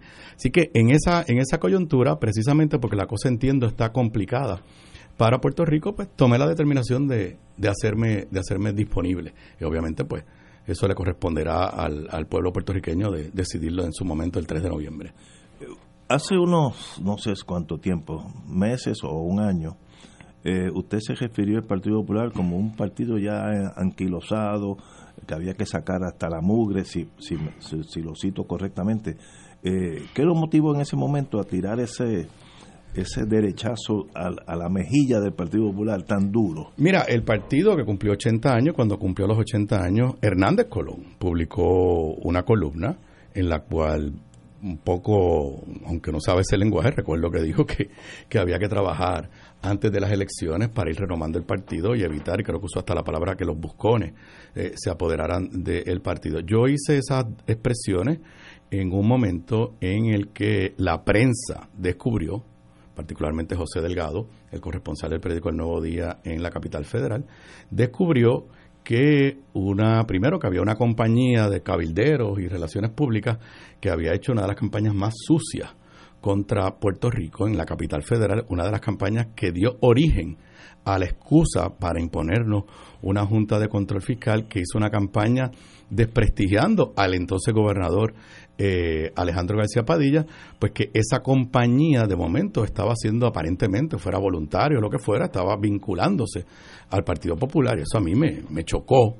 Y ahí también apareció información de que las personas, acuérdate, yo hice esas expresiones en el 2018, después vino el verano, verano del 2019, pero en el 2018, año y medio. ahí que los socios populares, los socios populares de Elías Sánchez, también estaban participando de cierta toma de decisión y de estrategia. Y yo para mí, yo decía, luego que el Partido Popular había pasado por el doloroso proceso de Anaudi, eh, de Sosa, eh, ¿tú te imaginas que hubiéramos llegado al, al verano del 2019 y los socios de Elia Sánchez hubieran sido estrategas o gente cercana a la cúpula del Partido Popular? Eh, y ese fue el momento que hice esa, esa, esas expresiones, por lo menos yo tengo la satisfacción que entre los líderes actuales del Partido Popular, que yo haya identificado, ninguna de esa gente está, está cerca de ellos en este, en este momento. El, eh, antes de pasarle esto a Fernando, eh, hoy hay un artículo muy bueno de Benjamín Torres Gotay, eh, que él dice... Ayer, estás leyendo el periódico de ayer. De ayer, domingo, de ayer. es que con el coronavirus uno empieza a, a fallar. La, los márgenes de victoria del Partido Popular por aquellos años, está hablando en el pasado, no se han vuelto a ver jamás en este país. En el 48, 52 y 56, por ejemplo, Buñón Marín, eh, como candidato a la gobernación, sacó 61, 65 y 63 de los votos respectivamente. Entonces, sigue hablando de aquel partido brioso, casi imperial, que era fuerza y ley en esta tierra, hoy, hoy no, no queda hoy ni el aroma. El Partido Popular es ahora un animal viejo y cansado que le cuesta hasta explicarse a sí mismo. Sus líderes a menudo no pueden ni verse los unos a los otros y casi nadie tiene claro por qué, qué propone, perdón. Eh, de un tiempo a esta parte, su principal oferta, el Partido Popular, es simplemente no ser el Partido Nuevo Progresista. Eh, ¿Qué comentario tienes alguno sobre...? Mira, yo creo que eh, hay muchos en el propio partido que reconocen que el Partido Popular tiene que entrar en un proceso de introspección. Yo lo estuve diciendo por los pasados años, entrar en un proceso de introspección y de un poco ajustar su visión de futuro que tiene para el país en diferentes, en diferentes temas. Rehuir esa, esa discusión no creo que es algo responsable en este momento. Además, y eso yo creo que lo reconoce todo el mundo, desde hace, desde la época, yo diría que de Pedro Rosselló para acá, el Partido Nuevo Progresista como institución es más grande que el Partido Popular. O sea, de eso, no hay. de eso o sea, así que eso está ahí y el propio presidente del Partido Popular, Aníbal José Torres, el amigo Yossi, hace unos meses atrás en una convención del Partido Popular dijo que al Partido Popular le iba a la vida en estas próximas en estas próximas elecciones precisamente esas otras razones. Si yo no hubiera sentido, particularmente en el tema de Washington, si yo no hubiera sentido que había un vacío en términos de las cosas que yo creo que debe representar el Partido Popular, me hubiera quedado en mi casa. O sea, si las cosas estuvieran no buenas, si las cosas hubieran estado regular, y si yo hubiera entendido que el Partido Popular tenía una propuesta para la capital federal que podía hacer frente a lo que representa Jennifer González. Yo me hubiera quedado con mi programa de radio, publicando mis libros, eh, mi, dando mi curso en la Escuela de Derecho de la Universidad eh, de Puerto Rico, pero la realidad es que eso que, que se ha descrito es uno de los retos que tiene el partido de cara al presente y, y, y al futuro. Son 80 años, o sea, el partido eh, de mayor, de mayor longevidad en toda la historia de Puerto Rico. No digo en este momento, en ningún partido en la historia de Puerto Rico ha durado, ha durado tanto. Don Fernando. Sí, Aníbal, Profesor. dos preguntas. Una, una, muy, una muy precisa primero y después una más, más general. La más precisa, leí el otro día unas declaraciones tuyas en que tú favoreces, te expresas a favor del estatus de libre asociación. Eh, y, y señalas en ese artículo, en ese artículo que tu aspiración es, eh, es ese estatus de libre asociación eh, y que tú aspiras a que en ese estatus permanezca la ciudadanía americana en Puerto Rico por nacimiento. La pregunta mía es, ¿eso es un requisito sine qua non? Porque si los americanos dicen no por nacimiento, si Puerto Rico va a ser un país, un soberano separado, distinto, en efecto, para todos los propósitos prácticos, un país distinto, separado, vinculado por ese tratado, nosotros no vamos, como han, como han indicado, que ellos, que ciudadanía por nacimiento, no, podrá haber arreglos de tránsito, pero para ti eso es indispensable. Mira, la realidad es que los modelos de libre asociación que tiene Estados Unidos no le son aplicables a Puerto Rico porque en ninguno de esos casos claro, eran sé, ciudadanos antes. Sé. Así que mi plan, digo, esto es un proceso de diálogo y de convencer. No, no, no, pero yo lo no, sé. No, no, yo lo sé. Desde mi perspectiva, sí, yo, y yo entiendo que Estados o sea, Unidos que si tiene Estados que Unidos Estados, dice, Unidos, Estados Unidos tiene que entender tiene que entender que después de más de 100 años de ciudadanía americana, después de 3 millones que vivimos aquí, 4 millones que viven en Estados Unidos, si ellos quieren una relación con Puerto Rico, como la que yo describo, si ellos la, estoy de acuerdo contigo, esto es lo mismo que le, lo- y ahí te la reconozco, el único que tiene un derecho inalienable es la independencia y aún así se podrían negar y habría que ver lo que se hiciera, o sea, si el pueblo puertorriqueño Pero- pero- votara por la independencia, Pero lo que, me inter- lo que me interesa precisar es si en el momento, como porque aquí pues, esto es como el ajedrez, que uno puede ver un paso y puede ver el otro, y ya llegará el momento donde uno dice, bueno, mira, me interesa la libre asociación, pero tiene que haber ciudadanía americana por nacimiento. Los americanos dicen, te damos la libre asociación con A, B, C y D, pero la, en la ciudadanía por nacimiento no puede seguir. Y, hay que, en ese caso tú dices, pues hasta ahí llegué y, y, hay que y hay que convencerlo que eso que estarían proponiendo no hace ningún Hombre, sentido. No, pero que naturalmente estoy, uno de Estoy de acuerdo, o sea, sí, sí, sí. Como si te digo, oye, si no te dan los 150 mil millones de dólares, tú me dirás, bueno, pues hay que convencerlo que no lo No, no pero eso, esos son esos son otro tipo de requisitos. Es que, lo que digo es que es tan anticipable, es tan anticipable que eso es un elemento absolutamente crítico y que no hay ninguna señal en el panorama que haga pensar que y no digo no digo en los Estados Unidos de Trump ¿ah? de Trump y de sus congéneres de incluso los que lo precedieron eh, de la ciudadanía por nacimiento en un país que es en efecto un país separado distinto eh, y lo digo porque creo que no hay que ser uno de los siete filósofos griegos para saber que ese momento es muy posible que llegue y la pregunta que yo hago es si llega en ese momento, pues ya entonces lo de la libre asociación no es posible. En, en, primero que nada, lo que, yo, no, lo que yo estoy planteando de la forma que yo entiendo que se debe plantear, nunca se le ha presentado a Estados Unidos. No, yo lo sé. Por eso nunca se le ha presentado a Estados Unidos. La coyuntura ha, eh, ha cambiado dramáticamente. Tiene mucho que ver también eh, y tú conoces ese mundo de la capital federal muy bien, tiene mucho que ver con la premisa con la que yo parto y quizás tú partes también de que la estadidad no es una opción. Pero hay, que, hay, que, acabar, hay que acabar de convencerlos a ellos que si la estadidad no es una opción, tienen, tienen que, ahora me separo de tu pensamiento, mm. tienen que ayudarnos a formular mm. una alternativa que responda a las aspiraciones del pueblo del pueblo de Puerto Rico. Obviamente, y esa es una de las razones por la que decido correr.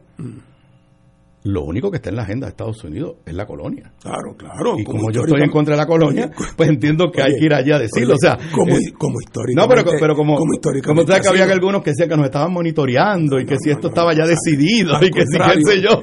Yo honestamente creo. En el caso mío. yo sé que tú no estás mío, No, solamente eso es lo contrario.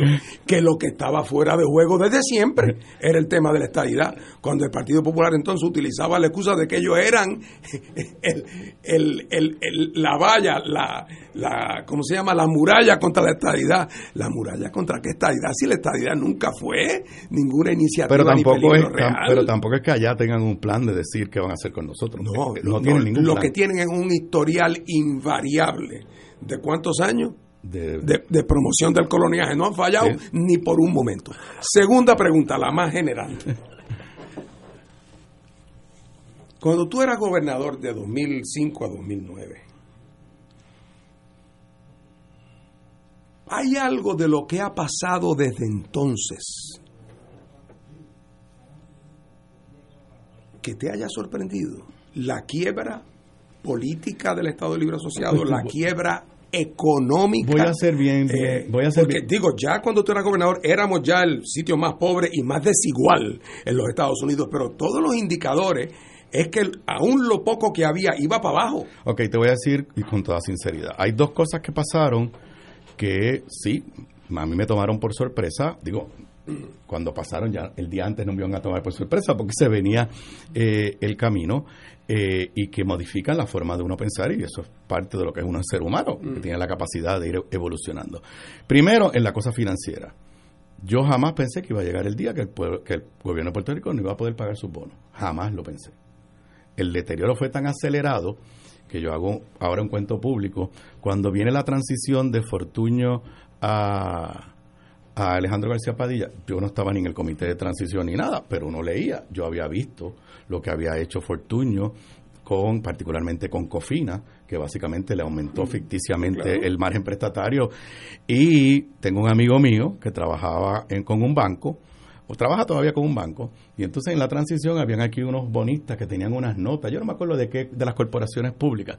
Y él para impresionar, le dice, mira, tú te puedes tomar un café con estos gringos eh, que quieren saber lo que está pasando en Puerto Rico, y cuando yo me siento a tomarnos un café me dicen, ¿y cómo ustedes van a resolver esto para pagarnos? Y yo por poco le digo, mire, yo no soy Alejandro García Padilla, se equivocaron de gobernador, tragué largo mm. y le dije, más o menos, cuando se van, le digo a mi amigo, no me vuelvas a hacer esto, porque yo le iba a decir a ellos que se fueran, que jamás le vamos a poder pagar. Y el amigo 2016 me dice, nunca digas eso. Dos años de, 2012, perdón, dos años después me dijo, y es banquero, empieza a decirlo porque ese día llegó. Lo segundo, tú, no leíste el libro, tú no le hubiera, si tú hubieras leído aquella novela de Hemingway, donde le preguntan al personaje, How did you go bankrupt? Y el personaje contesta, slowly at first, then very quickly. Estoy de acuerdo. Eso, es, o sea, cualquiera que hubiera hecho la proyección sabía que al ritmo que se venía cogiendo prestado, lo que pasa es que como de allá seguían prestando. Pues quizás alguien pudiera pensarlo. Te voy a decir la si segunda. ellos están dispuestos a prestarme, debe ser porque ellos creen que yo puedo. Te voy a decir la segunda. Eh, que porque para contestarte tu pregunta tiene que ver con estatus. Cuando yo era gobernador, y esto lo he contado públicamente, yo le pedí una cita a entonces senadora Hillary Clinton. En aquel momento, todo el mundo entendía que iba a ser la. Nadie sabía quién era Barack Obama, ni yo sabía quién era Barack Obama, que ella iba a ser la candidata y con grandes posibilidades de ser presidenta. Y yo le pedí una cita para algo que no tenía nada que ver con estatus, creo que tenía que ver con cosas de desarrollo económico. Pero acababa de salir el informe de Bush el primero. del Task Force, y a base de ese informe se habían presentado unos proyectos nuevamente de estos inclinados a la estadidad que tú, que tú los conoces. Y yo la voy a ver, le digo, mire senadora, yo le pedí la reunión para estos otros propósitos, en la reunión estaba Eduardo Batia y estaba Jorge Silva. Pero antes de eso, y entonces le digo, mire, usted ha respaldado un informe que acaba de hacer la Casa Blanca de Bush que dice que a nosotros nos pueden vender y nos pueden regalar y qué sé yo, y usted ha respaldado un proyecto de ley yo, honestamente, yo pensando que ella no estaba y defendió su postura hasta que llegó un momento, Fernando, que yo le digo, lo voy a decir en inglés y después lo traduzco. Senator, are you telling me that you believe you have the power to pass a law tomorrow saying I'm no longer the governor of Puerto Rico? Y ella me dice, we will never do it, but we do. Y yo le dije, this meeting is over, I dare you to do it, to take you to court. Y me paré y me fui. ¿Qué pasó años después? Se aprobó promesa. Que es exactamente eso. es exactamente eso. lo, que pasa, Iván, que es exactamente eso. Es una pena que, que fuera Hillary, a Hillary quien tú le hicieras caso sobre eso. No, en aquel momento la reté. Lo que pasa es que el tiempo eh, hicieron con promesa y la Junta exactamente lo mismo. En Puerto Rico, ciertamente todo el independentismo y muchos que no eran independentistas, pero todo el independentismo, desde el principio se han escrito volúmenes, toneladas. hay bosques de árboles que se han tumbado para hacer los artículos explicando cómo esto fue un engaño desde el principio. Además, que la letra de la cláusula territorial es bastante clara. Eh, el historial legislativo de Lela es de una claridad que hiere la retina. Las decisiones del Tribunal Supremo de los Estados Unidos, ninguna jamás le había impuesto al Congreso ninguna limitación a su poder de actuar sobre Puerto Rico. O sea, eh, eh, es que era evidente que el Congreso no tenía limitación y hubo quien cuando vio ese, ese, primer informe de Bush que hablaba de que nos podían entregar a otro país, la gente creía que eso era una hipérbole jurídica, olvidándose que así fue como llegamos a manos de los americanos. así fue como llegamos. Así que en ese sentido, me parece a mí, por eso te hago la pregunta, ¿cuándo tú te diste cuenta? Porque francamente me parece que la jugada estaba cantada. Y si íbamos a ir a la quiebra, iba a venir un síndico y ese síndico iba a ser con condiciones. Eh, y además, eh, el, el, cuadro económico, bueno, cuando tú te fuiste en el 2009, ya la recesión había empezado. En 2006. Eh, aquí empezó, y aquí empezó antes. No, no, aquí empieza en el 2006. En Estados Unidos. No, la historia es la siguiente. Empieza nosotros en el 2006, entonces se empata con la de ellos del 2008. Lo que pasa es que ellos logran salir de la de ellos y nosotros pues no hemos salido. y ahora y ahora ellos van camino, ellos y el mundo entero camino a una recesión que va a tener, pero un impacto. pero mira, para continuar el diálogo. Era un verlo venir. Todo esto que ha pasado, yo le digo a la gente, usted tiene derecho a estar indignado, tiene derecho a estar preocupado, tiene derecho a estar molesto, lo que no tiene derecho a estar sorprendido. Está bien, pero hay una gran diferencia. Yo no soy independentista. Y desde esa perspectiva, pues el No, pero uno pensaría que después de esa experiencia con Hillary y después de lo que ha pasado en los últimos años, uno se pregunta por qué no eres. francamente, perdona que te No, no, de verdad. Porque, que no lo fueras entonces, no, porque, no, porque hay, para mí hay unos valores en la asociación con Estados Unidos que son superiores a la independencia y obviamente superiores o sea, a la en esa libre asociación tuya, ¿la constitución norteamericana regiría en Puerto Rico? En la medida que haya unos ciudadanos americanos aquí, hay que buscar un mecanismo de protegerle unos derechos. Claro que sí, eh, de protegerle unos derechos. claro que, sí. no hemos cambiado. Claro que sí. Oye, doctor. buenas tardes. Buenas tardes, saludos.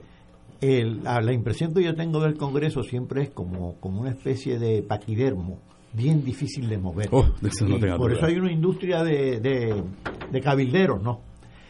Eh, y tú vas a ser uno entre otros.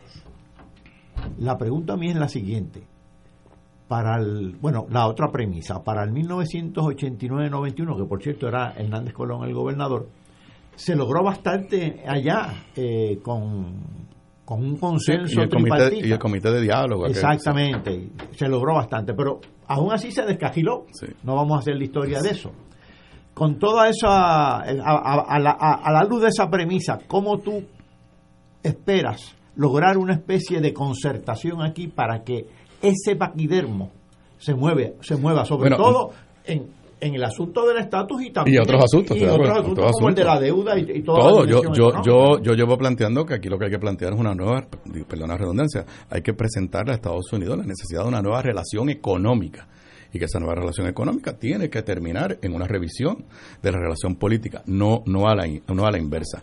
Pero esto no va a ser fácil porque dije desde el principio que allí lo único que hay en agenda es que no pase nada y después de promesa, pues ellos sienten que aprobaron promesa y ya no tienen más nada que hacer eh, con, Puerto Rico que no sea atender de un momento a otro una que otra crisis. Yo eh, lo que estoy presentando en este momento desde el punto de vista procesal para lograr eso que tú, que tú planteas es que tratar de impulsar en el Congreso una legislación no muy complicada, que diga nosotros reconocemos nuestra obligación de garantizarle al pueblo de Puerto Rico su derecho a la autodeterminación. Dos, nosotros reconocemos el derecho de Puerto Rico a convocarse a una asamblea de estatus. Le reconocemos el derecho. Tres, si Puerto Rico la convoca, si no hacemos nada, no hacemos nada. Si Puerto Rico la convoca, nosotros entonces activamos un comité de diálogo con representación de Cámara y Senado bipartita y representación de la rama ejecutiva. Y que ese comité de diálogo se le ponga una definición de las cosas que le debería contestar, consultar a la Asamblea de Estatus.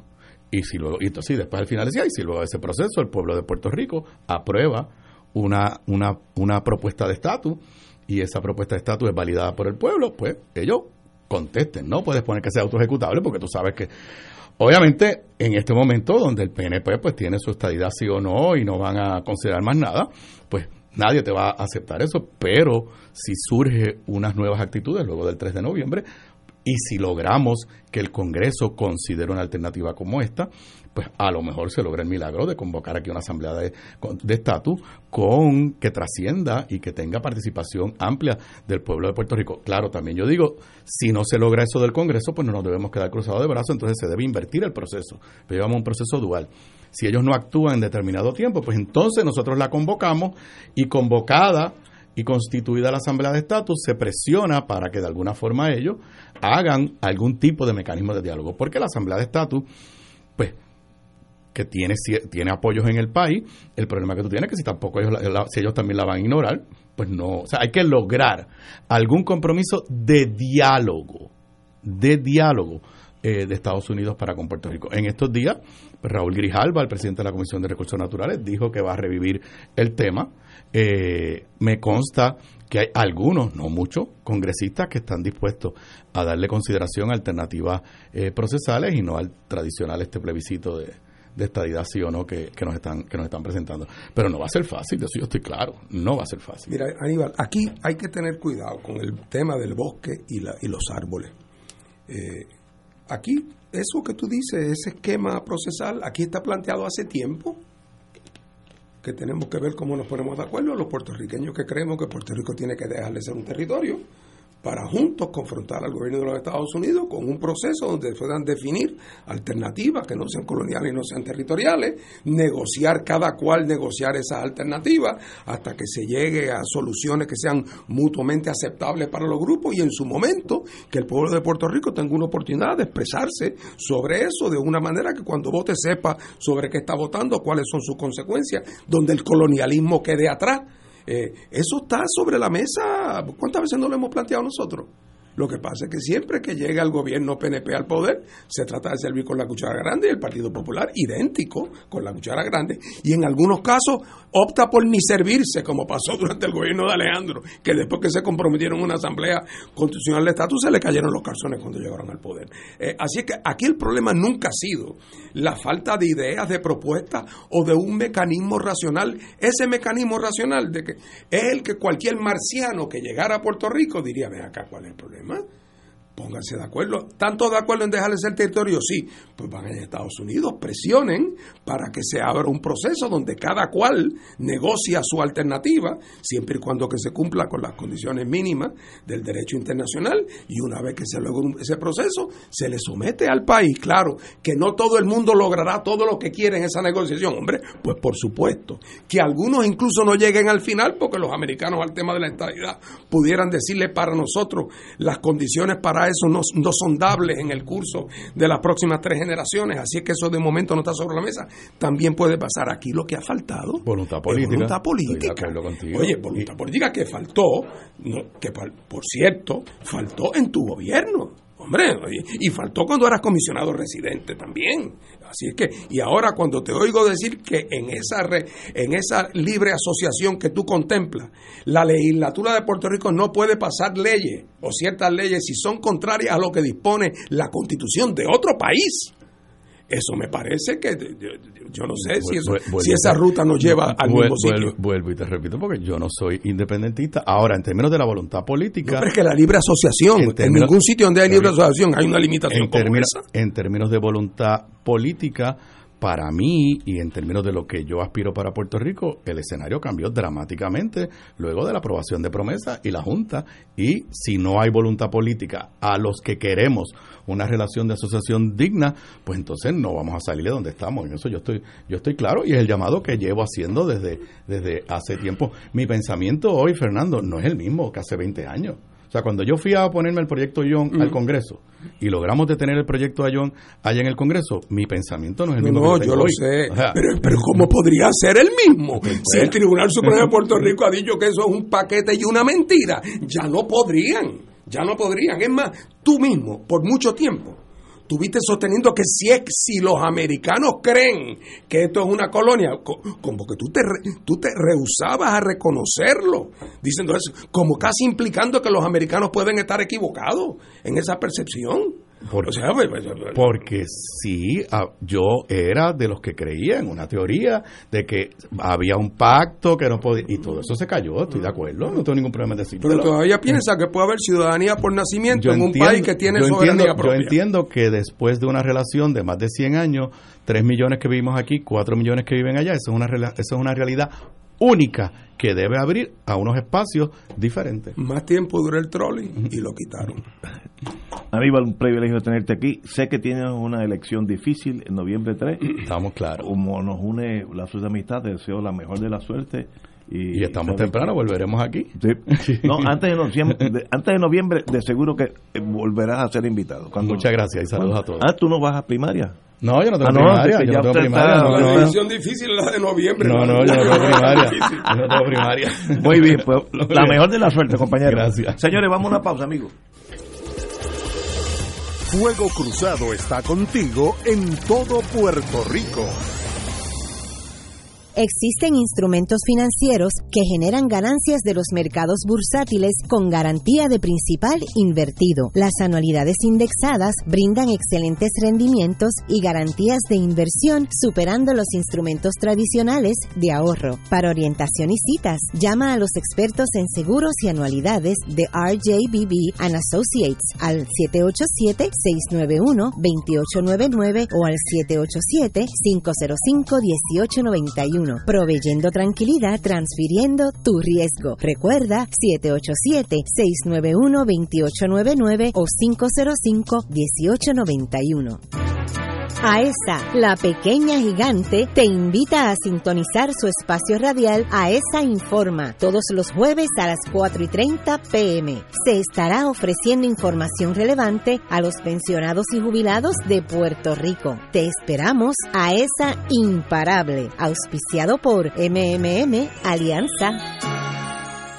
Radio Paz te ofrece el mejor motivo para levantarte temprano y disfrutar el comienzo de un nuevo día de lunes a viernes con Enrique Liboy y Radio Paz en la mañana. La dosis perfecta de noticias, deportes y éxitos musicales de todos los tiempos, humor y curiosidades, calendario de actividades y tus peticiones musicales por el 787 300 4982. Conéctate con el 810 AM de lunes a viernes con Enrique Liboy y Radio Paz en la mañana.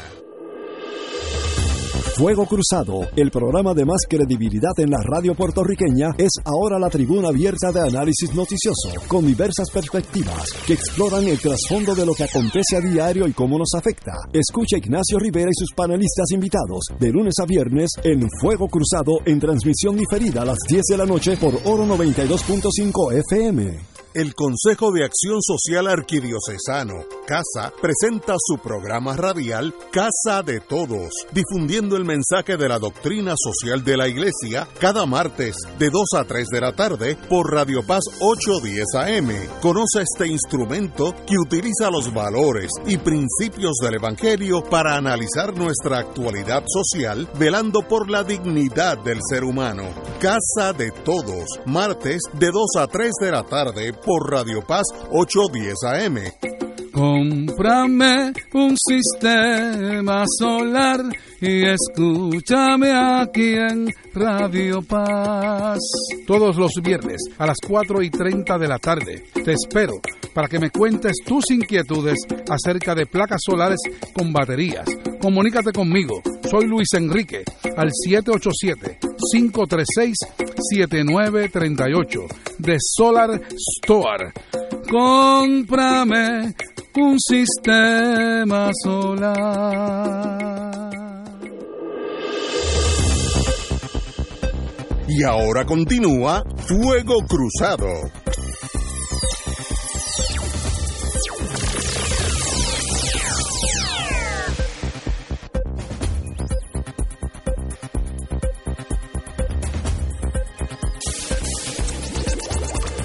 Amigos y amigas, la Cámara de Representantes aprobó esta tarde a viva voz en votación partidista el proyecto 1467 del Senado que busca establecer la consulta de estatus en las próximas elecciones generales en noviembre. Sin embargo, la medida fue aprobada con enmienda, por lo que será será devuelta al Senado para que apruebe esas enmiendas, aunque ya había aprobado el proyecto el primero de marzo pasado.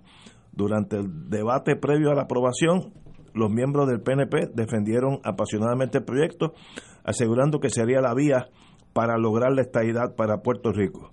Eh, los miembros de la minoría, PPD, condenaron el proyecto, etcétera, etcétera, y eso es típico. Bueno, ahí está, obviamente, yo va al Senado, pero ahora regresa eh, en dos o tres días, va a ser aprobado y la gobernadora lo firmará.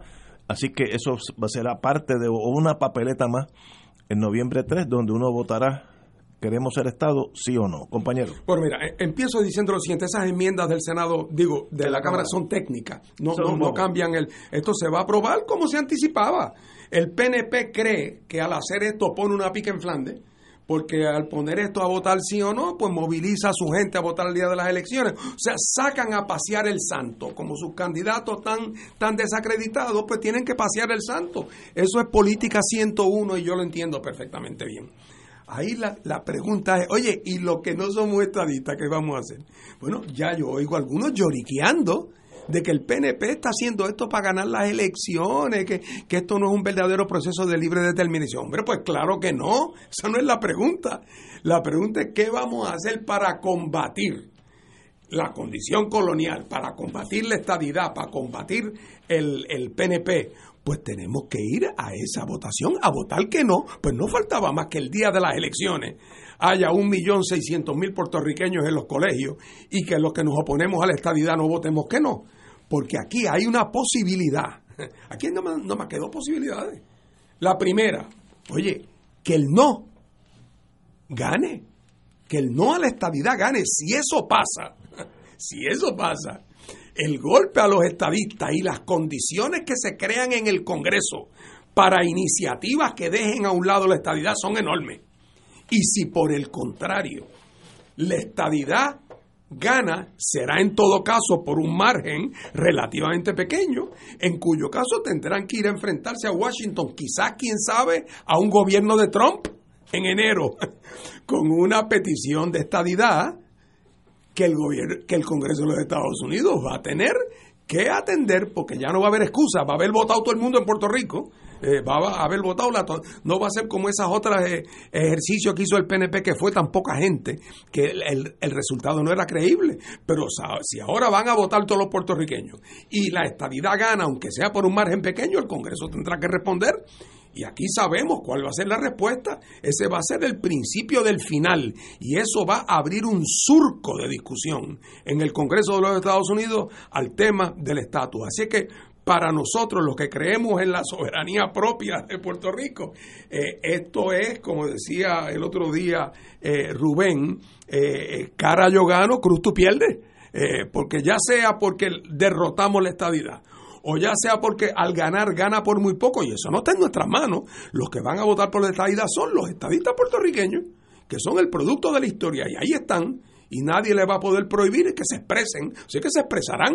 Ahí lo importante es que los que no creemos en la estadidad nos expresemos también. Así que los PNP han dado un paso buscando una ventaja inmediata electoral ese día que le va a representar un Waterloo estratégico uno nunca puede eh, excluir las paradojas de los procesos políticos. Hace unos momentos escuchamos al candidato comisionado residente por el Partido Popular hablar de la asamblea de estatus. Asamblea de estatus con la que nosotros hemos siempre, siempre hemos, no, no que hayamos estado de acuerdo, que la hemos propuesto. Pero este plebiscito, paradójicamente, gane el no, que es lo que yo prefiero, o gane el sí de una estadidad que no le van a dar, puede ser paradójicamente el preámbulo para poder empujar esa idea de la asamblea de estatus. Lo que no sería el preámbulo es darle la espalda y no participar, porque entonces quedamos en el limbo, que es el limbo eterno. Hay que eludir el limbo de alguna manera y la manera de eludir el limbo en, este, en esta ocasión es participando, no porque creamos que ese plebiscito resuelve el problema, pero por un lado podemos dejotar el, el, la estadidad y por otro lado, y esto es lo que me atrae a mí, es que sea el preámbulo curioso de esa asamblea de estatus, paradójico al fin, pero preámbulo al fin de esa asamblea. Y la paradoja, Paco, está en lo siguiente, la razón está en la siguiente, es en la diferencia del PNP de sus intereses a corto plazo y sus intereses a mediano plazo. Si tú y yo fuéramos consultores políticos, si fuéramos consultores políticos, que a Dios gracias no somos, pero si lo fuéramos, le diríamos a nuestro cliente PNP, le diríamos lo siguiente, mira, a corto plazo, para el día de las elecciones, para sacar votos en las elecciones, te conviene pasear el santo porque tus candidatos están desacreditados. Mientras que si lleva la estadidad, pues ya el que se pensaba quedar en su casa va y quizás si va a votar por la estadidad, de una vez vota por tus candidatos. Ahora, te quiero decir que esto es como el pacto de Fausto. A corto plazo te conviene, pero a largo plazo, ojo, porque te están metiendo en la boca del lobo, ya sea porque pierde la estadidad en cuyo caso los efectos son catastróficos para ustedes en Estados Unidos, primero porque todos los antiestadistas americanos que están en el closet saldrán del closet y dirán junto con Trump tras que son unos corruptos, son unos malagradecidos. ¿ah? Y entonces si resulta que ganan, pero ganan por un margen que como único podrían ganar, por un margen relativamente estrecho, pues entonces tienen que ir a pedirle estadidad con un resultado para que el americano le diga, ¿cómo? Que después de ciento cuántos años eh, de relación. Ustedes en una votación estadía, sí o no, lo que me traen el 51 o el 52%. Mire, olvídese, ni lo sueñe, esto requiere una unanimidad virtual. Y eso ustedes no lo van a conseguir, faltan tres generaciones y ustedes ni hablan inglés.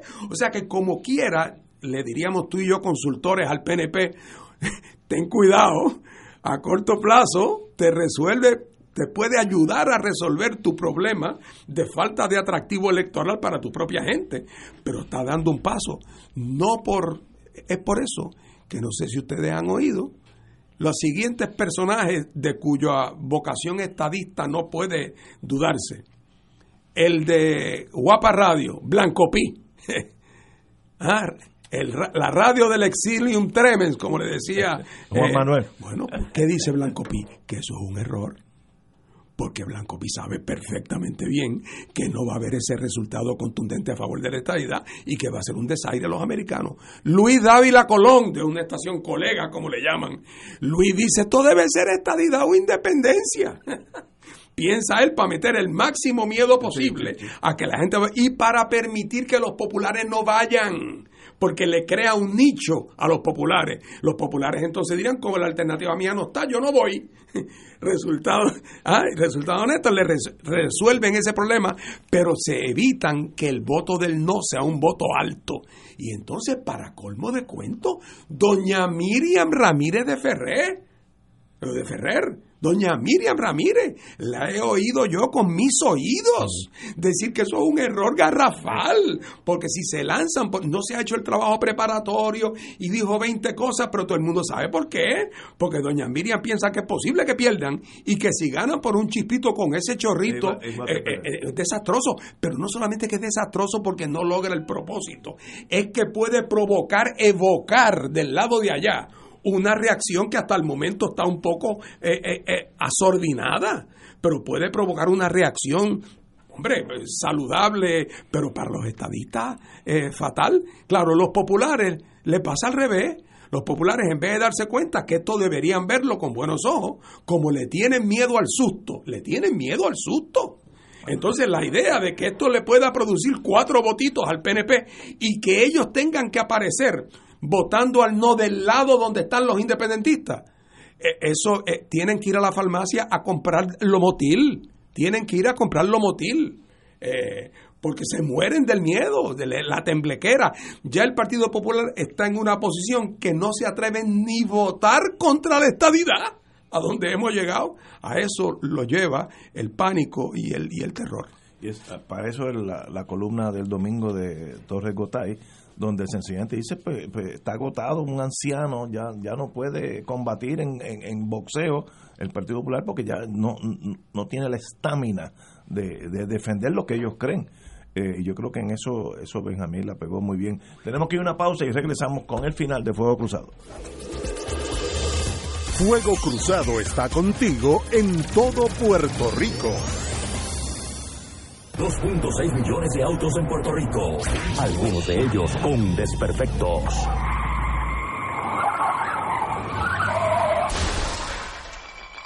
Autocontrol. Tu carro. Tu carro. Tu mundo. Lunes a viernes a las 11 de la mañana por Radio Paz 810 AM.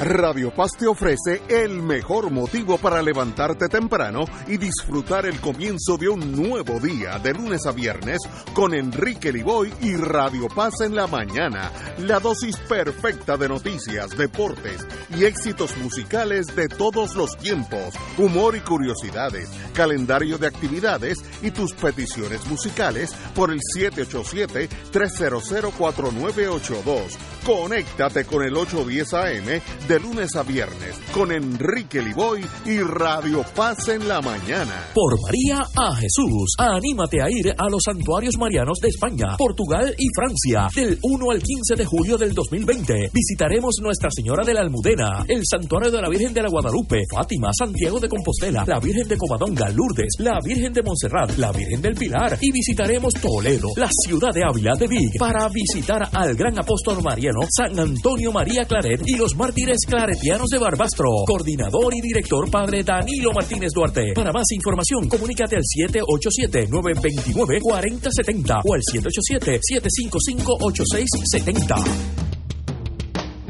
Todos los jueves Radio Paz y la Administración del Seguro Social te ofrecen un espacio informativo para orientarte y aclarar tus dudas sobre los derechos, requisitos y obligaciones para poder disfrutar de sus beneficios. Plantea tus preguntas por el 787-300-4982 y conoce antes que nadie los detalles concernientes a cambios y nuevas regulaciones, escuchando todo sobre Seguro Social con Víctor Rodríguez los jueves de 2 a 3 de la tarde por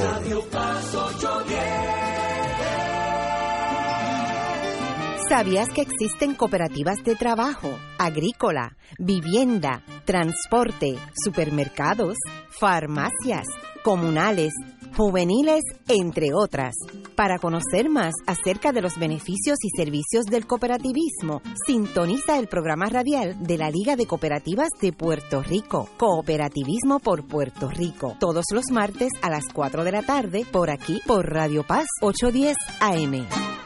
El Consejo de Acción Social Arquidiocesano, CASA, presenta su programa radial Casa de Todos, difundiendo el mensaje de la doctrina social de la Iglesia cada martes de 2 a 3 de la tarde por Radio Paz 810 AM. Conoce este instrumento que utiliza los valores y principios del Evangelio para analizar nuestra actualidad social, velando por la dignidad del ser humano.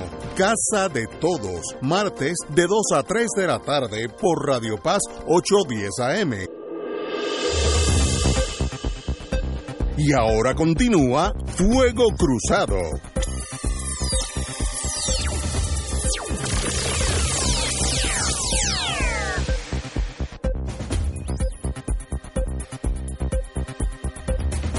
Regresamos, amigas y amigos. Hablando, eh, vamos a bajar ahora a la capital de San Juan. San Juan, entre las capitales más violentas de Latinoamérica, nos gana solamente Caracas, Venezuela. Eh, después de Caracas estamos nosotros. Este fin de semana, en todo Puerto Rico, así que no solamente San Juan, eh, hubo 11 asesinatos. Así que nosotros tenemos, dentro de la crisis económica, tenemos una violencia eh, que nos está desangrando y no le vemos fin a ese mundo. La policía antes tenía casi 20 mil efectivos, ahora tiene 11, eh, menos entrenamiento por promesa y su gente, menos equipos, menos comunicaciones, así que esto no va a cambiar. ¿Qué solución, si alguna, tiene? Yo no la veo. Compañero, usted que es el economista. Tú sabes que ahorita me- usé el término de prólogo a la Asamblea de Estatus como estas elecciones plebiscitarias. Pues mira, el problema de la deuda, el problema económico, el hecho de que no tenemos opciones en este estatus, es también, son también ingredientes a ese prólogo. Y el problema social. Aquí el problema social está vinculado a la desigualdad, cuando hablo del problema social me estoy refiriendo, entre otras cosas, a la criminalidad. El problema social está vinculado al trasiego de drogas, que a su vez está vinculado a la falta de opciones que tiene la gente pobre. El problema eh, de la criminalidad está vinculado, obviamente, a la pobreza y a la carencia de opciones de este país. Y eso se va a ir profundizando, profundizando, profundizando.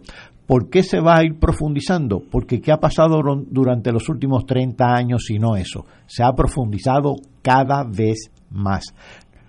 La Asamblea de Estatus, las transiciones económicas, hay que, ver, hay que verlas como una, bisago, como una bisagra, como si fueran una bisagra que abren una puerta. Y eso es. Eh, de no, le vamos a estar dando las vueltas a la noria y no vamos a resolver ni un solo problema económico. ¿Qué estrategia económica tiene Puerto Rico ahora mismo? ¿Cuál? Que no sea atraer inversiones y no estamos siendo atractivos para atraer inversiones. Cuando las políticas de inversiones en todos los países del mundo lo que están a lo que le están dando énfasis es a la diversificación de los mercados, de donde provienen esas, esas inversiones y a donde van las exportaciones de esas inversiones. Esa inter- interdependencia equilibrada en Puerto Rico es simple y llanamente imposible.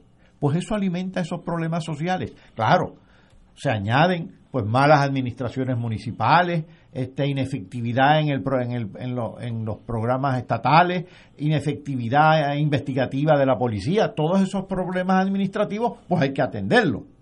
Pero la fragua de las desviaciones a que tú haces referencia es una fragua que está vinculada a un sistema político que propicia desigualdad, que propicia insuficiencia, que propicia incapacidad y que propicia una dependencia que realmente resulta a la larga destructiva. Y esa destrucción hay que detenerla. Wow. En el interín, en lo que el H va y viene, eh, estamos viviendo en la segunda ciudad más violenta de Latinoamérica. O sea, que aquellos que dicen que esto era el, ¿cómo es? aquellas cosas que decía antes, el mejor de los dos mundos, la vitrina. El progreso que se vive. Eh, eh, la, la, la, vitrina Latinoamérica, todos esos sueños desaparecieron. Fíjate, no tenemos, no tenemos seguridad ni económica ni, ni ciudadana. todo el mito se resquebrajó por todas las esquinas. Es más, a uno mismo que siempre ha impugnado este sistema, le resulta increíble. Eso es que no deja de ser paradójico también, porque, pero es la pura verdad. Porque el mito era tan, tan grande y lo inculcaban de manera tan efectiva en la escuela, hasta con un periodiquito oficial que se llamaba a sí mismo Escuela. Wow. Antes de irnos, eh, este fin de semana pasó un evento entre Jorge Dávila y Leo Díaz. Quiero, como yo estoy en ese mundo, pues, pues expresar mi parecer. Eh, estos señores los conozco los dos, gente muy buena, estadistas de toda una vida, están representando pues diferentes clientes. Eh, Jorge Dávila con las, eh, ¿cómo se dice? El encargado de, de la plataforma de la señora gobernadora y Leo Díaz pues eh, mirando hacia Pierluisi. Pero se dijeron del mal que iban a morir, las palabras no son ni pronunciables por esta estación, se dijeron cosas muy feas al aire libre y estamos empezando, si, si, empezamos así, en noviembre habrá tanques en la calle y gente con lanzallamas. Así que lo llamo a la cordura. Eh, yo puedo diferir de algunos amigos de los tres partidos, los cuatro, ahora, hasta cinco, pero eso no quiere decir que nos tratemos mal, eh, despectivamente, ni en privado, yo le hablo así a un amigo, pues siente pues no le hablo, si hay que tan tajantemente estamos. Así que esa cosa de la tribalización intrapartidista, eh, primero hace daño y segundo está de más porque no, no, no añade a la civilización. Y sencillamente en la prensa de hoy, en la prensa radial, pues lo tiraron, yo tuve que ir eh, lejito en el día de hoy y, y en el carro mucho tiempo. Y sencillamente, pues, parece, rayan lo increíble. El enemigo, eh, a menos que sea una guerra ya final, eh, pues no, uno siempre tiene que tener lo que dicen en el Navy, rules of engagement, reglas del juego, y, tratarse con la fineza y, y, la altura que el momento requiere. Y mientras más adversidad, pues más fineza. Pero eh, mi recomendación a estos dos amigos que no sigan por ese rumbo porque terminarán, en un duelo en la, plaza pública como en antes.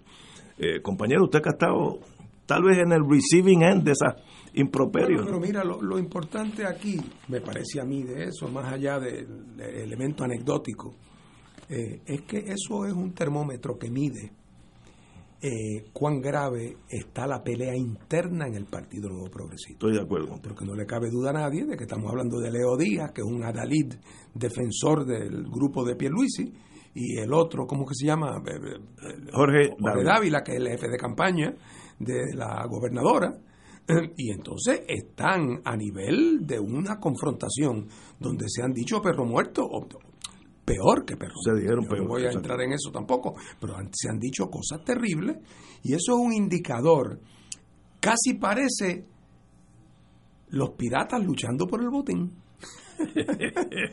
porque evidentemente han perdido la mesura, porque todavía uno eh, comprende, en la tradición política puertorriqueña de un partido a otro se han dicho cosas terribles, pero en la interna eh, los PNP han conservado en eso. Es más, uno de los secretos de por qué el PNP ha logrado siempre volverse a consolidar después de primarias que son bastante divisivas, es porque hasta ellos han tenido unos límites en lo que se dicen eh, uno al otro.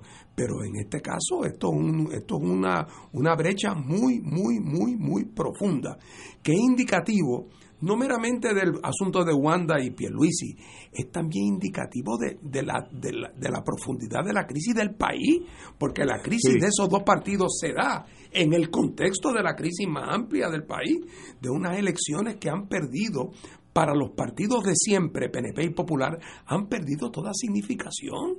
Esta es la pelea para ver quién va a ser la ayudante de la señora Yaresco. Esto es una cosa realmente, ¿ah? pero tienen que seguir porque hay una lucha por los contratitos, por quién van a tener los salarios, los sueldos, vota al, al primo tuyo para meter al primo mío. O sea, es una cosa terrible, eh, porque los estados de necesidad, eh, cuando, como en esa película que daban antes de qué pasaría en el siglo XXII, cuando después de una guerra nuclear, la gente peleando en las ruinas de las ciudades, cazando ratones para comer. Bueno, es que cuando las cosas se ponen malas, lo, sale lo mejor del ser humano por un lado, pero sale lo peor también. Bueno, pero espero que eso no sea indicativo de este año electoral, porque de ahí a la violencia es, bueno, poco faltó allí mismo en la ante las cámaras, o sea, no es, esto no fue en un zaguán nervioso San Juan, así que calma a mis queridos amigos y elegancia ante la adversidad. Señores, tenemos que irnos a los compañeros, un privilegio tenerlos aquí. Nos veremos el lunes que viene, si Dios quiere.